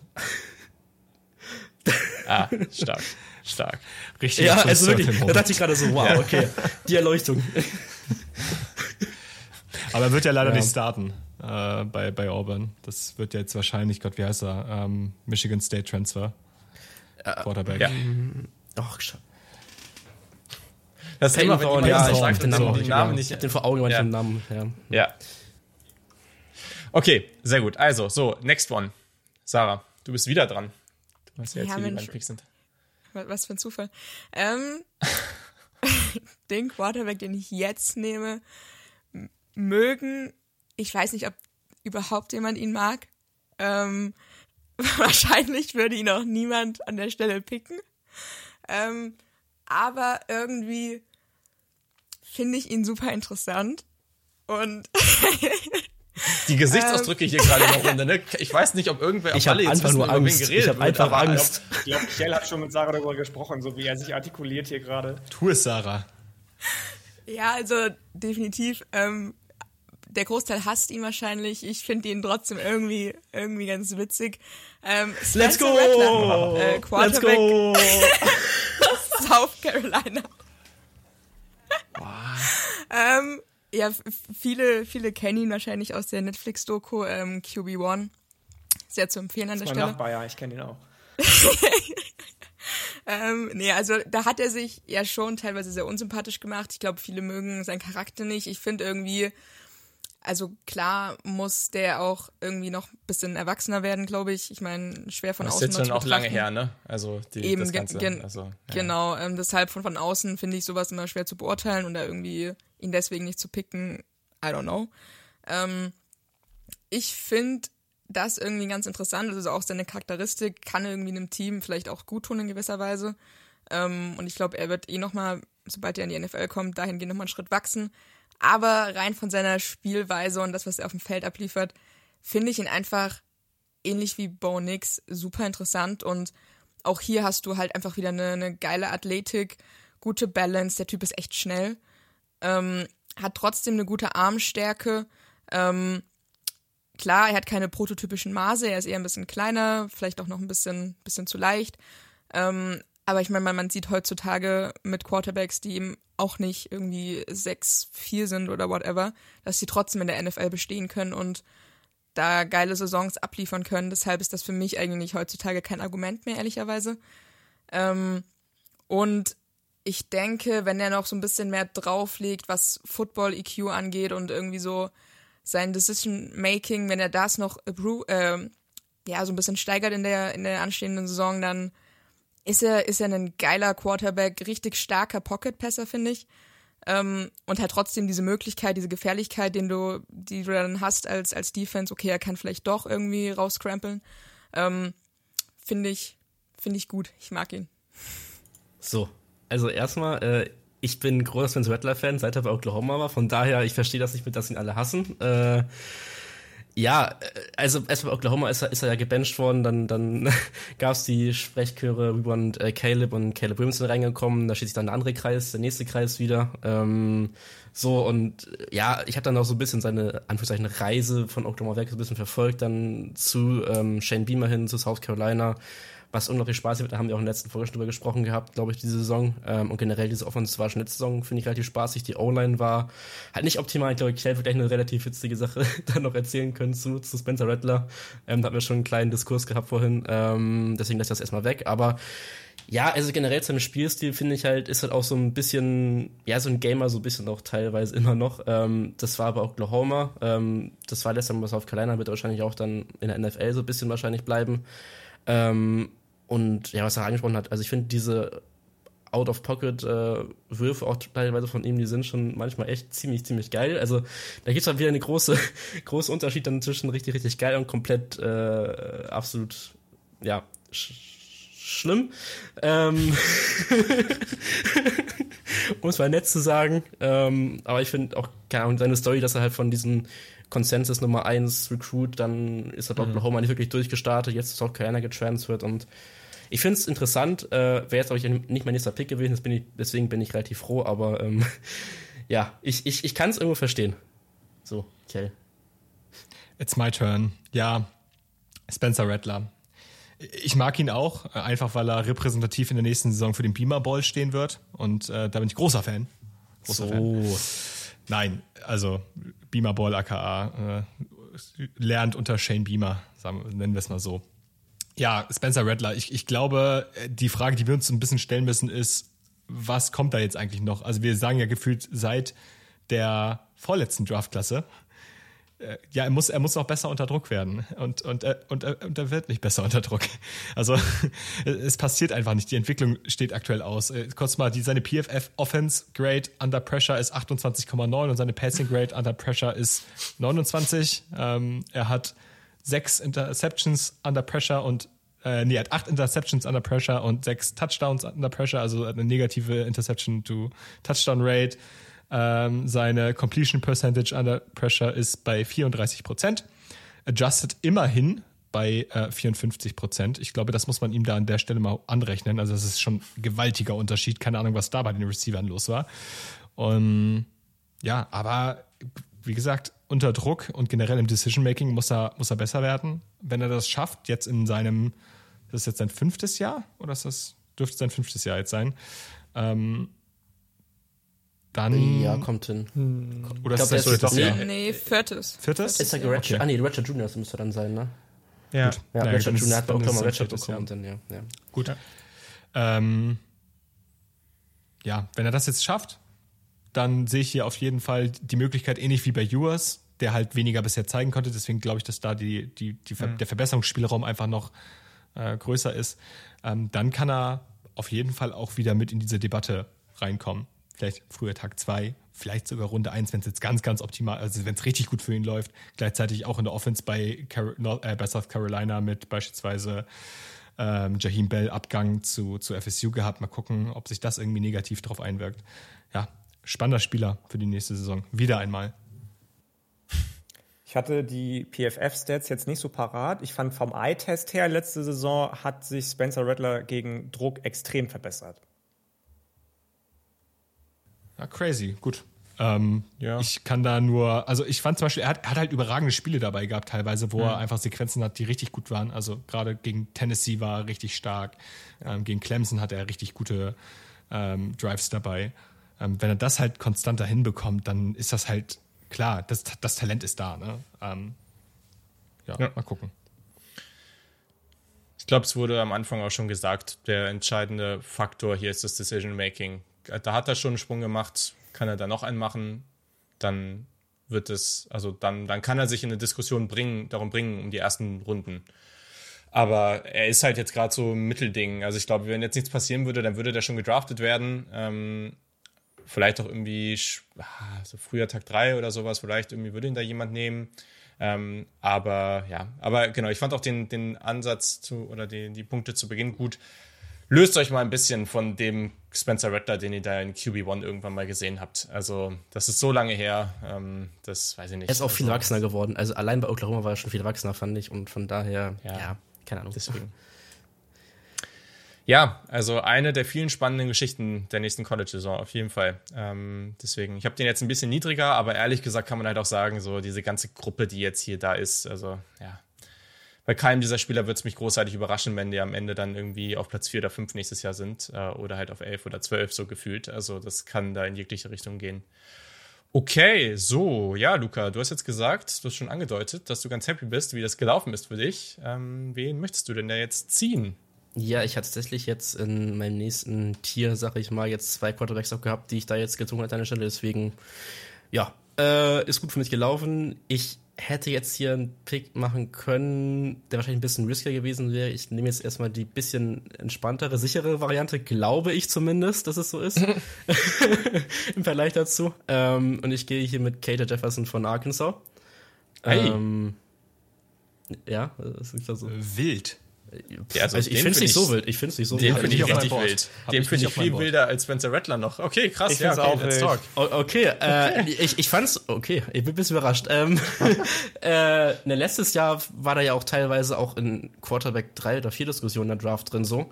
Deswegen, also ich, ich fand ihn letztes Jahr eigentlich relativ stark und ich hätte ihn auch in der Draft letztes Jahr wahrscheinlich dann gar nicht so weit unten gehabt. Ähm, also ja, du hast halt das Ding bei der Arkansas Offense, die ist halt, ich will nicht sagen Tennessee-like, aber halt schon nicht auf dem Level von den Progressions, äh, Progressions, äh, Pro, Digga. Progressions. Ja. Das üben wir dann nochmal. Ja, ja, das, das, das, das muss besser werden.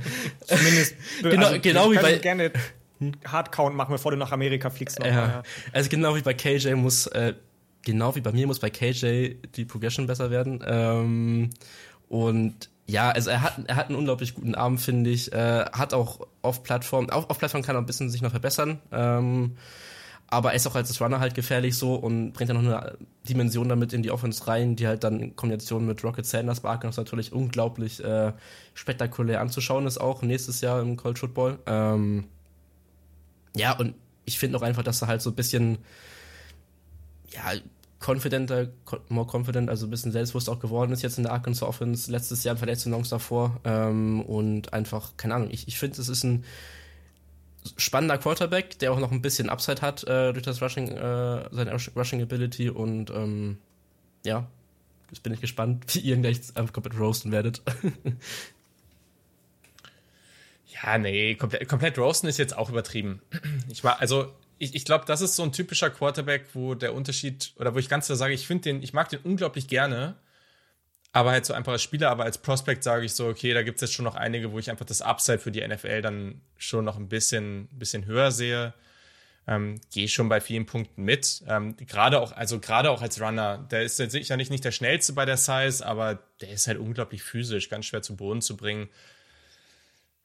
Ja, ja, ich meine, du hast die Progressions, hast du beschrieben, Pressure to Sack Rate mit über 20% nicht gut, wenig Big Time Pros, Accuracy und Placement finde ich auch schon ein bisschen all over the place. Das ist jetzt schon noch nicht wirklich konstant.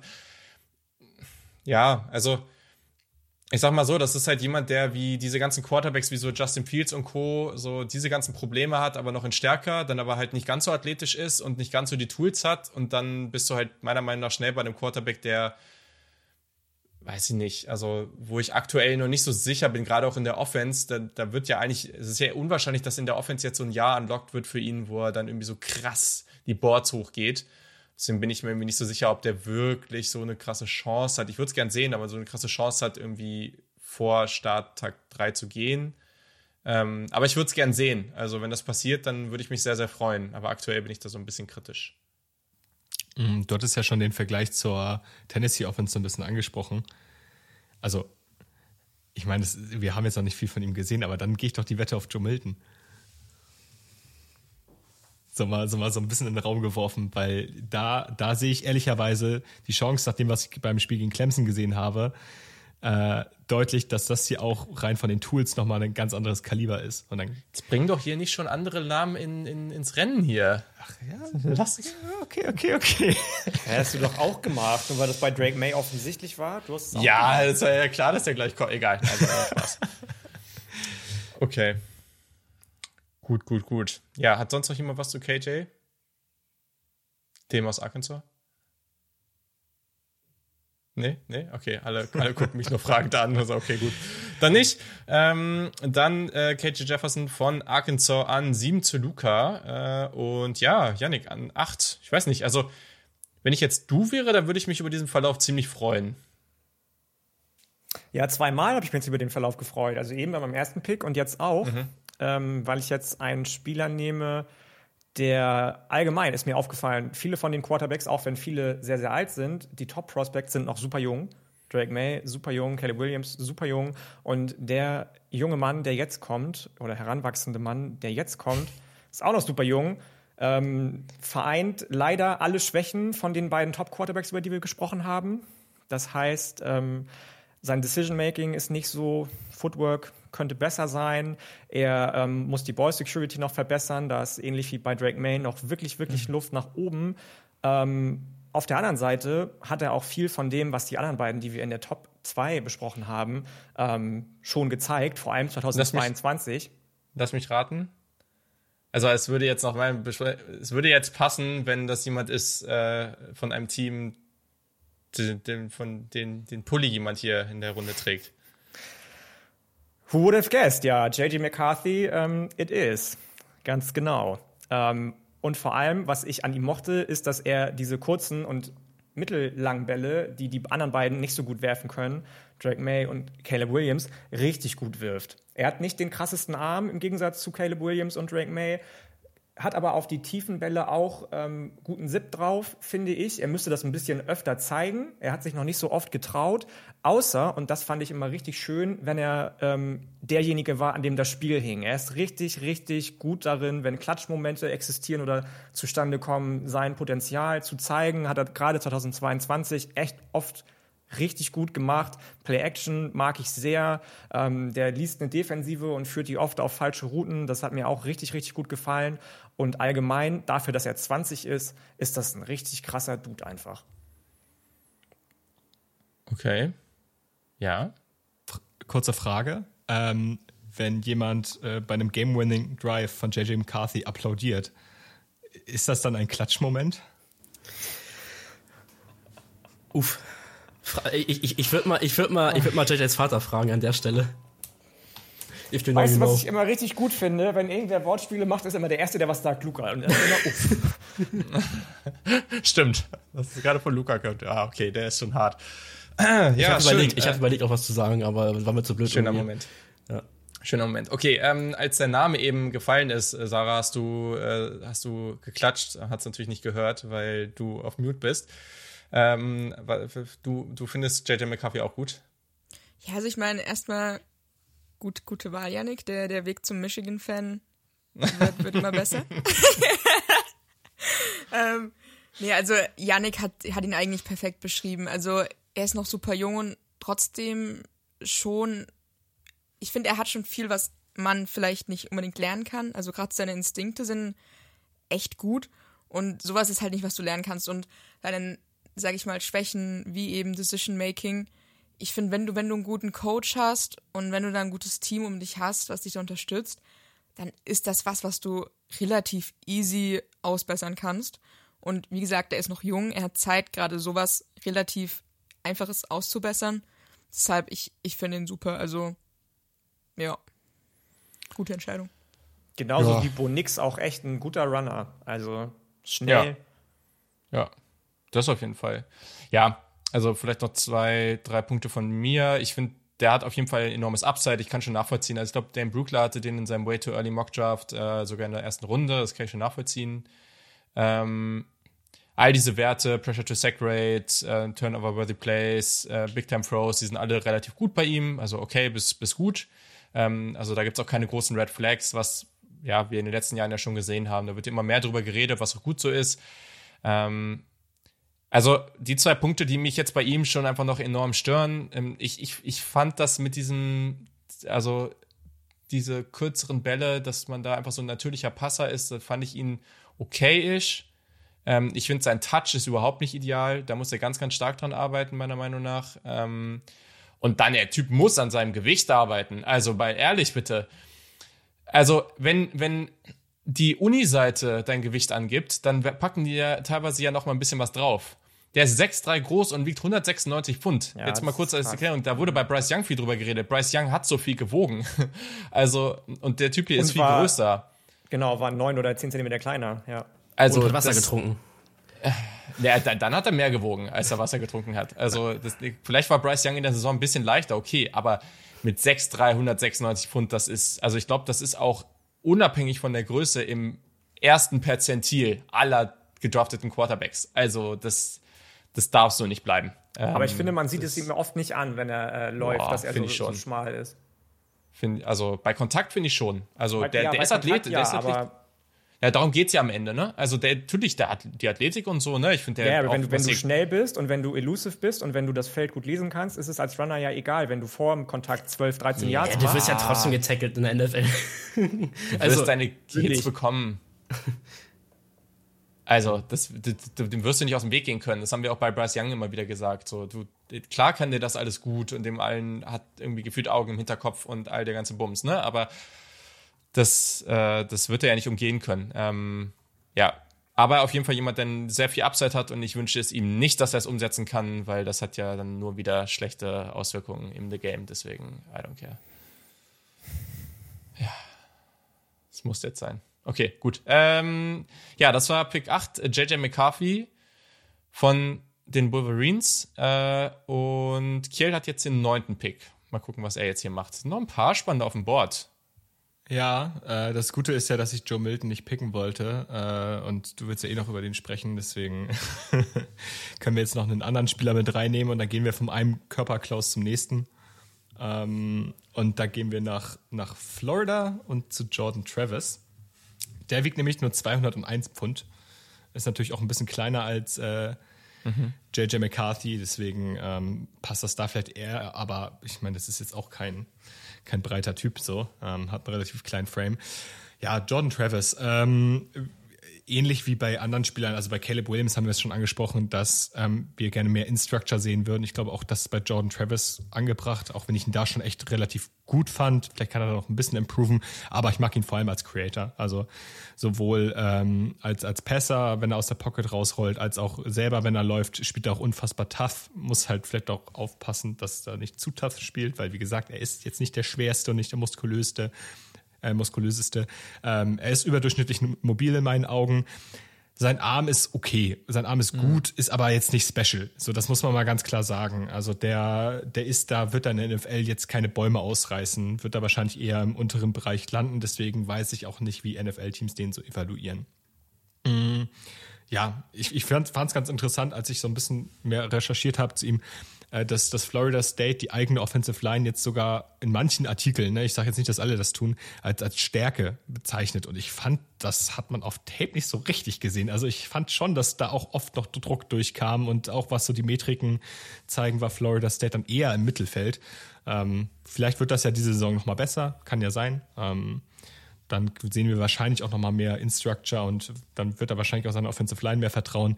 Die Frage, die ich mir so ein bisschen bei ihm gestellt habe, ist, was ist denn jetzt in der NFL überhaupt sein Ceiling? Also wohin kann Jordan Travis überhaupt kommen? Also kann er mehr werden als das, was wir bei Bryce Young jetzt schon gesehen haben, um es mal ein bisschen hypothetisch zu formulieren?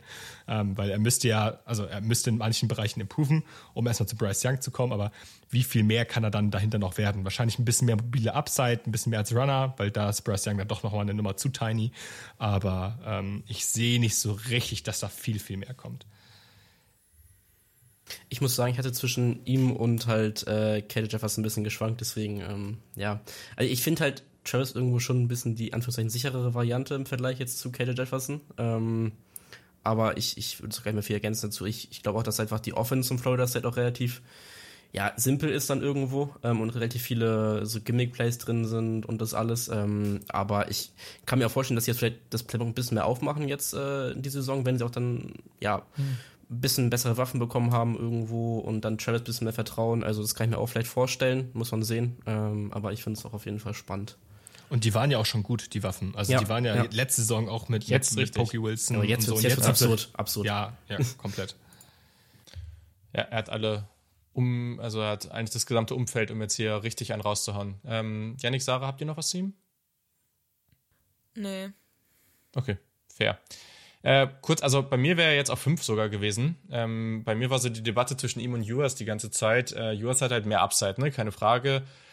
Aber ich finde Jordan Travis unglaublich smart. Ich finde die Athletik richtig gut. Der hat die viert, äh, war viertbester Quarterback, was Miss Tackles angeht in der FBS. Ähm, also das ist jemand, dem, da finde ich schon, ja, der ist nicht so riesig, aber ich finde, der kann sowohl als Scrambler als auch bei Design Plays durchaus Schaden anrichten.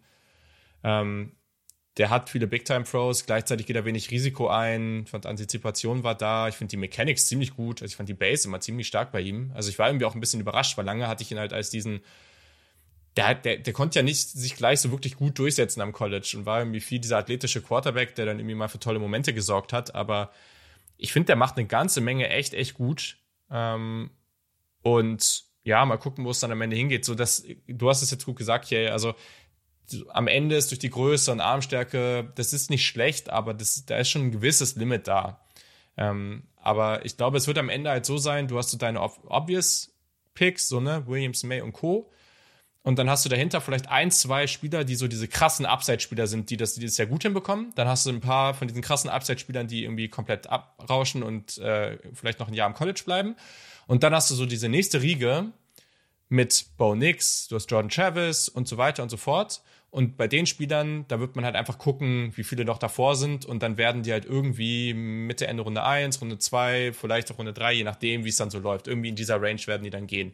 Ähm, und das zeigt auch wieder, das ist so ein bisschen das, was in den letzten Jahren gefühlt gefehl, gefehlt hat, dass du da diese sehr sicheren, talentierten, smarten Quarterback, Quarterbacks hast, die aber auch hier wieder diese Athletik mitbringen, die du heutzutage in der NFL einfach brauchst. Ja. Cool. Ja, guter Spieler. Mag ich gerne. Florida State, sehr, sehr, sehr interessant nächstes Jahr. Auf jeden Fall. Ähm, ja, okay.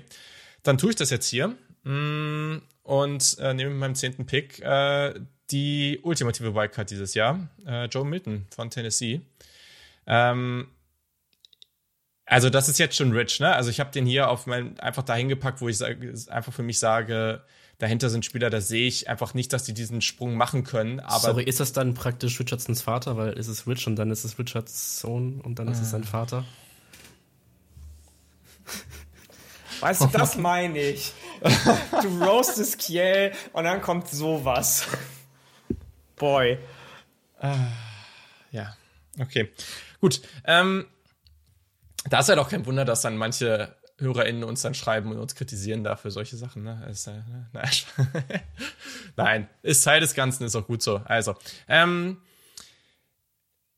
ja, also Joe Milton, es ist genauso wahrscheinlich, oder es ist wahrscheinlich, nein, es ist wahrscheinlicher, dass der Typ am Ende undrafted geht, als dass der in der ersten Runde geht. Da bin ich jetzt gerade noch. Aber es besteht eine Chance, dass der hochgeht, wenn er gut spielt, in dieser Offense, die halt relativ simpel ist.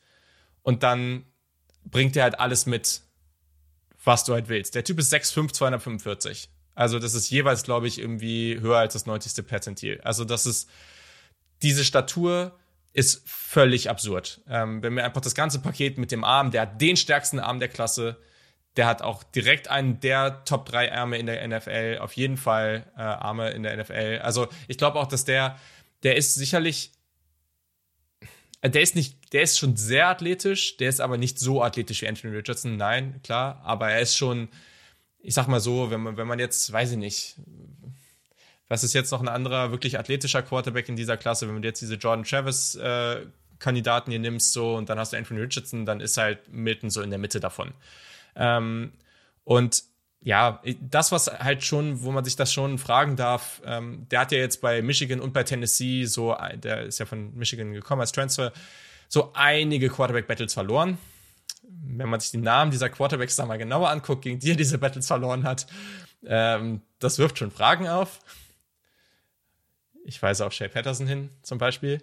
Ähm, also, das ist schon alles irgendwie Dass nicht so der Hammer. noch einen Podcast schafft hier. Ja. Kate McNamara, der alte ja, Iowa. Äh, der muss jetzt auch, auch äh, für 25 Punkte sorgen, sonst gibt es da Probleme. Ja. Äh, schwierig. Ja.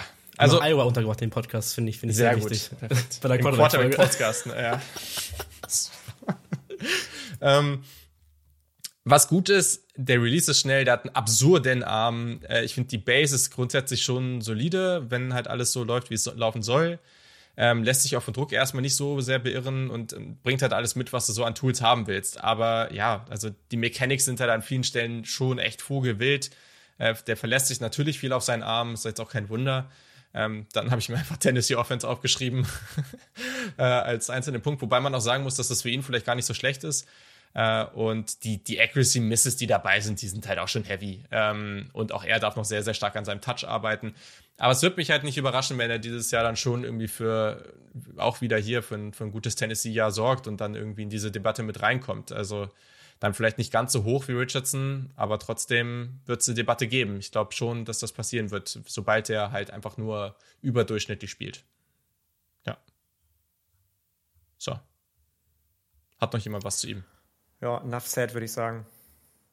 Es war mal ganz lustig. Wir haben vor ein paar Jahren, ähm, ich weiß auf, jeden Fall, dass Dennis dabei war, haben wir auf Twitter die, äh, so gesagt, ja, also wenn wir jetzt die Over Overthrows von Joe Milton äh, zählen, äh, dann können wir irgendwie ein Trinkspiel draus machen. Das ja. war, glaube ich, ein Spiel, da hat er, glaube ich, fünfmal in einem Quarter eine Go-Road überworfen, die komplett offen war. Also das, das war schon brutal. Voll. Äh, genau das ist es ja, ne? Also, ähm, und das ist ja auch völlig richtig. Aber man muss halt, wenn man die letzten Jahre auf die NFL guckt und oder auf die NFL Draft guckt und auch mit Richardson, was dieses Jahr passiert ist und so, dann, dann muss man ihn eigentlich schon einfach erwähnen. Und wenn er jetzt halt diesen Sprung macht, das ist das Ding. Richardson hat ja gar nicht mal so von den reinen Statistiken und von dem, was Florida geschafft hat, so diesen krassen Sprung gemacht. Aber da waren irgendwie die Momente davor schon heftiger. Also ich weiß noch dieses Reel, was wir auch immer mal geteilt haben auf dem Saturday Kickoff Account. So das Jahr davor, wo er nur so wenige Spiele gemacht hat, aber dann irgendwie, weiß nicht, fast 200 Rushing Yards, irgendwelche Hurdles und sonst wie. Das sind halt einfach Plays, die dafür sorgen, dass der Quarterback schon viel bekannter ist, dass der Hype da ist. Und der ist bei Joe Milton jetzt halt noch nicht so ganz da. Und deswegen, ja, jetzt mal gucken, ob der da noch irgendwie da was draus machen kann. So. Wir haben das vorher schon gesagt. Ähm, Also erstmal ganz kurz, ich versuche das nochmal zusammenzubringen. Die Quarterbacks, die wir jetzt gedraftet haben, waren Caleb Williams, dann Quinn Ewers an zwei, Drake May an drei, ähm, an vier. Michael Penix Jr. Michael Penix Jr., dann an fünf Bo Nix von Oregon, dann kam an sechs Spencer Rattler, an sieben kam dann KJ Jefferson, an acht kam JJ McCarthy, an neun kam Jordan Travis und dann zehn kam Joe Milton. Mhm. Sehr spannende Klasse, aber alle haben noch eine Menge zu tun. Kurzer Hinweis an dieser Stelle, ihr könnt natürlich auch Supporter von diesem Podcast werden. Es geht gleich noch kurz weiter, aber ich wollte es nur kurz sagen, weil das ist jetzt hierfür relevant. Ähm, da haben wir, also es geht schon ab 2,50 Euro im Monat, da machen wir jetzt auch ähm, immer mehr Bonusfolgen.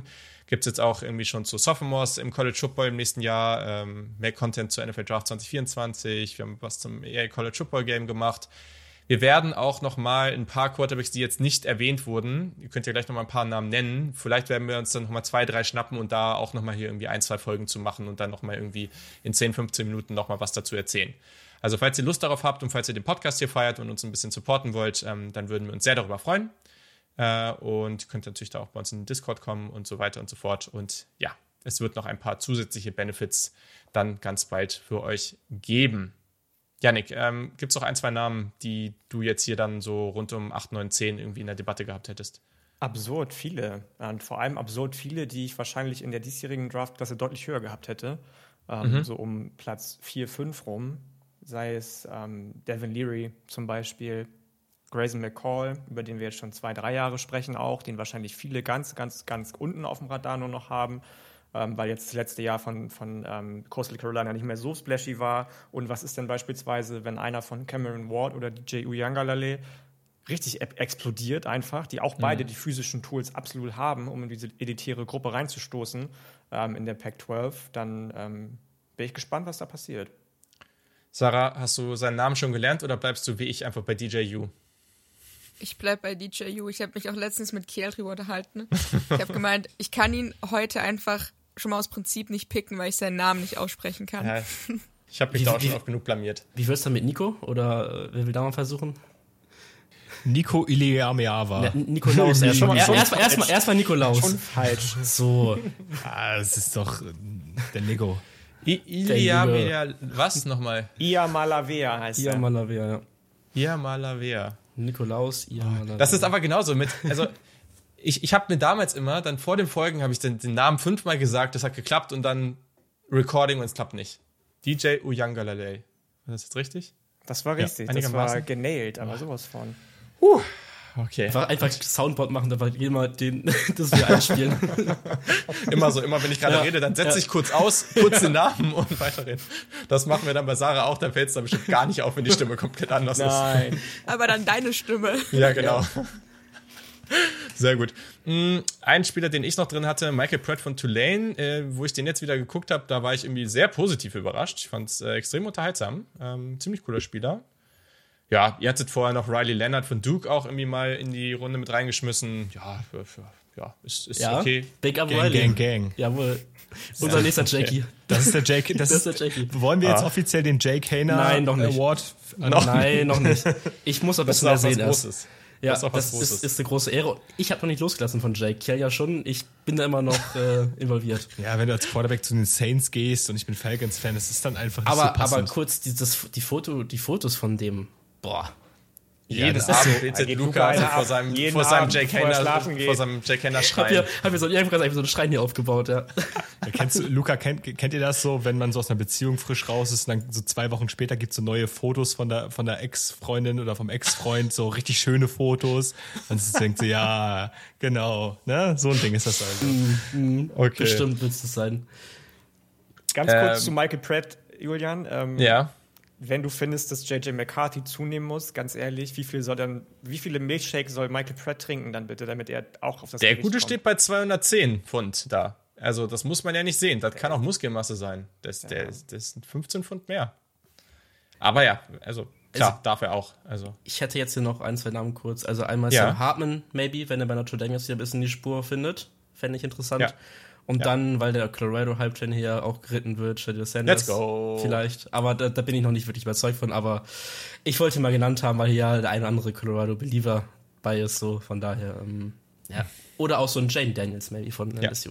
Ich habe auch ja. noch einen Namen. Äh, ich habe ihn spaßeshalber schon reingeworfen, aber ich werde mir auf jeden Fall auch ein bisschen Pac-12 Jaden Delora angucken. Oh, Generell, weil ja. Arizona einfach coole Sehr Waffen spannend. hat ja, ja. nächstes Jahr. Ja, und dann natürlich noch diese Asse hier, ne? Keaton Slovis, JT Daniels, ne? die ganzen Tyler Van Dyke. Ist auch noch, gibt's auch noch. Also die Möglichkeiten das für Überraschungsquarterbacks dieses Jahr. Dark Horse sehen würde tatsächlich Tyler Van ja. Dyke. Stimmt. Also die Möglichkeiten für so Dark Horse Quarterbacks, die krass überraschend dieses Jahr sind, unendlich. Also lasst eurer Fantasie freien Lauf äh, und schreibt uns auf jeden Fall, was ihr so davon haltet, von diesem Ranking und, und wen ihr da noch so sehen würdet. Tyler ähm, Buckner. Curtis Rogue spielt noch. Okay, jetzt wird's, jetzt wird's zu wild. Okay, also, ähm, wir hatten noch einen Punkt auf der Liste und zwar gibt es noch ein kurzes Recruiting-Update, weil es einige fette, fette Commitments gab diese Woche ähm, und das wollte uns der Luca noch erzählen. Ja, jetzt lädt gerade irgendwie die Seite. Ah, okay, jetzt laden die Seiten doch, okay. Ähm, wäre natürlich jetzt ein schöner Fail nochmal gewesen am Ende. Ähm, nee, also eigentlich ist es ein Update zu zwei Teams, weil es gab zwei Teams jetzt in der letzten Woche, die ordentlich zugelangt haben, äh, was Commits angeht. Also zum einen haben wir da Clemson. Ähm, ja, du hast wirklich drei absolut, also zwei wirklich kranke und dann noch einen ganz soliden für Clemson-Verhältnisse äh, Commit bekommen. Äh, zum einen ist es einmal Linebacker Sammy Brown. Ähm, der wird jetzt im Composite Ranking von ähm, 24-7 auch Nummer 14 gerankt, äh, nur bei 24-7 sogar Nummer 5 und ist einfach unglaublich athletischer Linebacker, ähm, der auch ja, als Running Back eingesetzt wurde, also auch da anscheinend irgendwie was abgesetzt hat in der Highschool, das ist ja gefühlt auch jeder, ähm, ja, gute Recruit hat irgendwie zwei Positionen gespielt oder Offense und Defense oder so. Ähm, genau, und zum anderen dann halt äh, Wide Receiver Brian Wesco, ähm, beide von den Spielern, das tut halt ein bisschen weh in meiner Fanseele, ähm, waren halt bei Oklahoma auch im Gespräch gewesen, ein bisschen. Äh, Brian West, glaube ich, dann noch vom lieben Lukas mitgeteilt bekommen, war anscheinend bei Oklahoma so ein bisschen im Gespräch, weil seine Schwester im Soccer-Team war von Oklahoma, gecuttet wurde anscheinend. Ähm, ob das jetzt nötig gewesen wäre, weiß ich nicht. Hätte auch noch ja, ein bisschen im Team behalten können und dann, ja, weiß nicht. Äh, na gut, ähm, aber Brian Bresk auf jeden Fall auch unglaublich, unglaublich spannender Spieler. Ist jetzt äh, auch Nummer 37 im Composite Ranking, Nummer 8 Receiver, kommt aus Texas. Ähm, also ja, das sind auf jeden Fall zwei krasse Spieler und dazu kriegst du noch so nebenbei TJ Moore, der auch ein Forster Receiver ist. Ähm,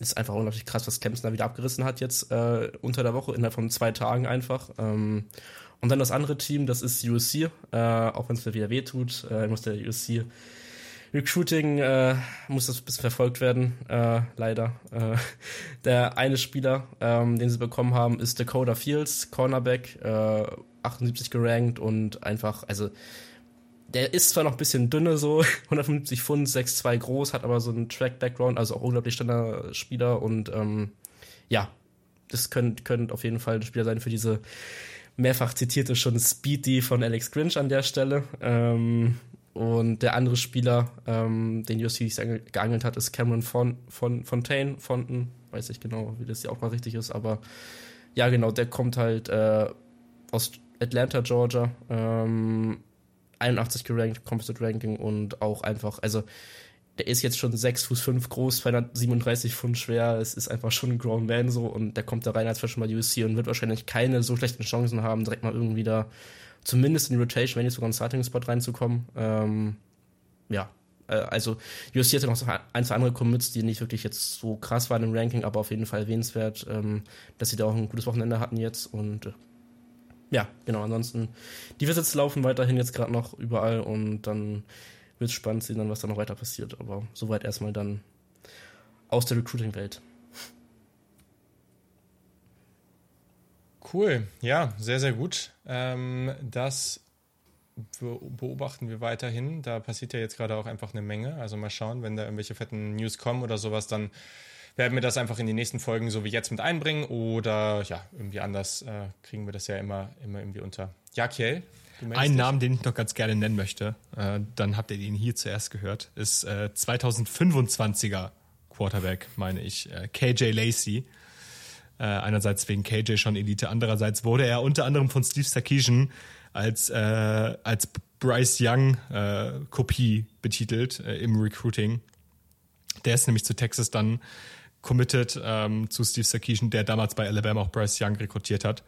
Und ähm, der ist in den Rankings aktuell noch nicht so, ich glaube, der ist nicht ganz oben, aber hat auf jeden Fall das Potenzial, nach ganz oben zu kommen. Sarah Land, Alabama, spielt da an der gleichen Highschool wie Ryan Williams, ähm, Five-Star Wide Receiver Commit von Alabama geht so in Richtung Generational, also absolutes Tier.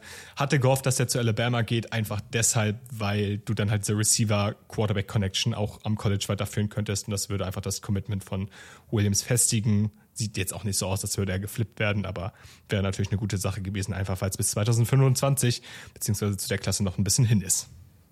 Ich hatte ja gehofft, dass jetzt so ein Sarah Land Joke auch noch kommt, ne? weil Sarah heute das erste Mal in der Folge dabei ist. Habt ihr beide verpasst, Luca und Kiel? Ich, ich habe ein bisschen geschmunzelt. Ich dachte, jetzt Sarah sagt irgendwas selber dazu, aber ähm, ja, ich, ich nee. Noch zu aber, zurückhaltend jetzt hier.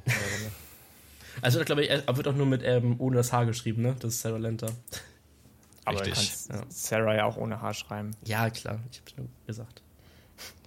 Kannst du machen. Ist dann halt nur nicht richtig, ne? Gibt halt schließlich nur eine wahre Sarah. Naja, okay. Also, jetzt, ähm, ich wollte noch kurz darauf hinweisen, ähm, eh, wenn ihr uns der Kick oder irgendwelchen tollen Menschen, die aus dieser Runde noch nicht bei Twitter und Co. folgt, äh, dann macht das sehr gerne. Natürlich solltet ihr das auch bei äh, Sarah machen. Sarah mit H hinten, J-T-T-N-E-R, ähm, auf Twitter findet ihr auch in den Show Notes. Und ja, dann richtig nice, dass du am Start bist. War doch schon mal eine coole erste Folge. Hast eine, hast eine gute Quarterback-Klasse dir gleich geangelt hier für, die, für das erste Jahr hier. Also läuft. Ja, muss, muss ja gut werden. Jetzt, wenn ja. ich da bin. ja, okay. Direkt cocky.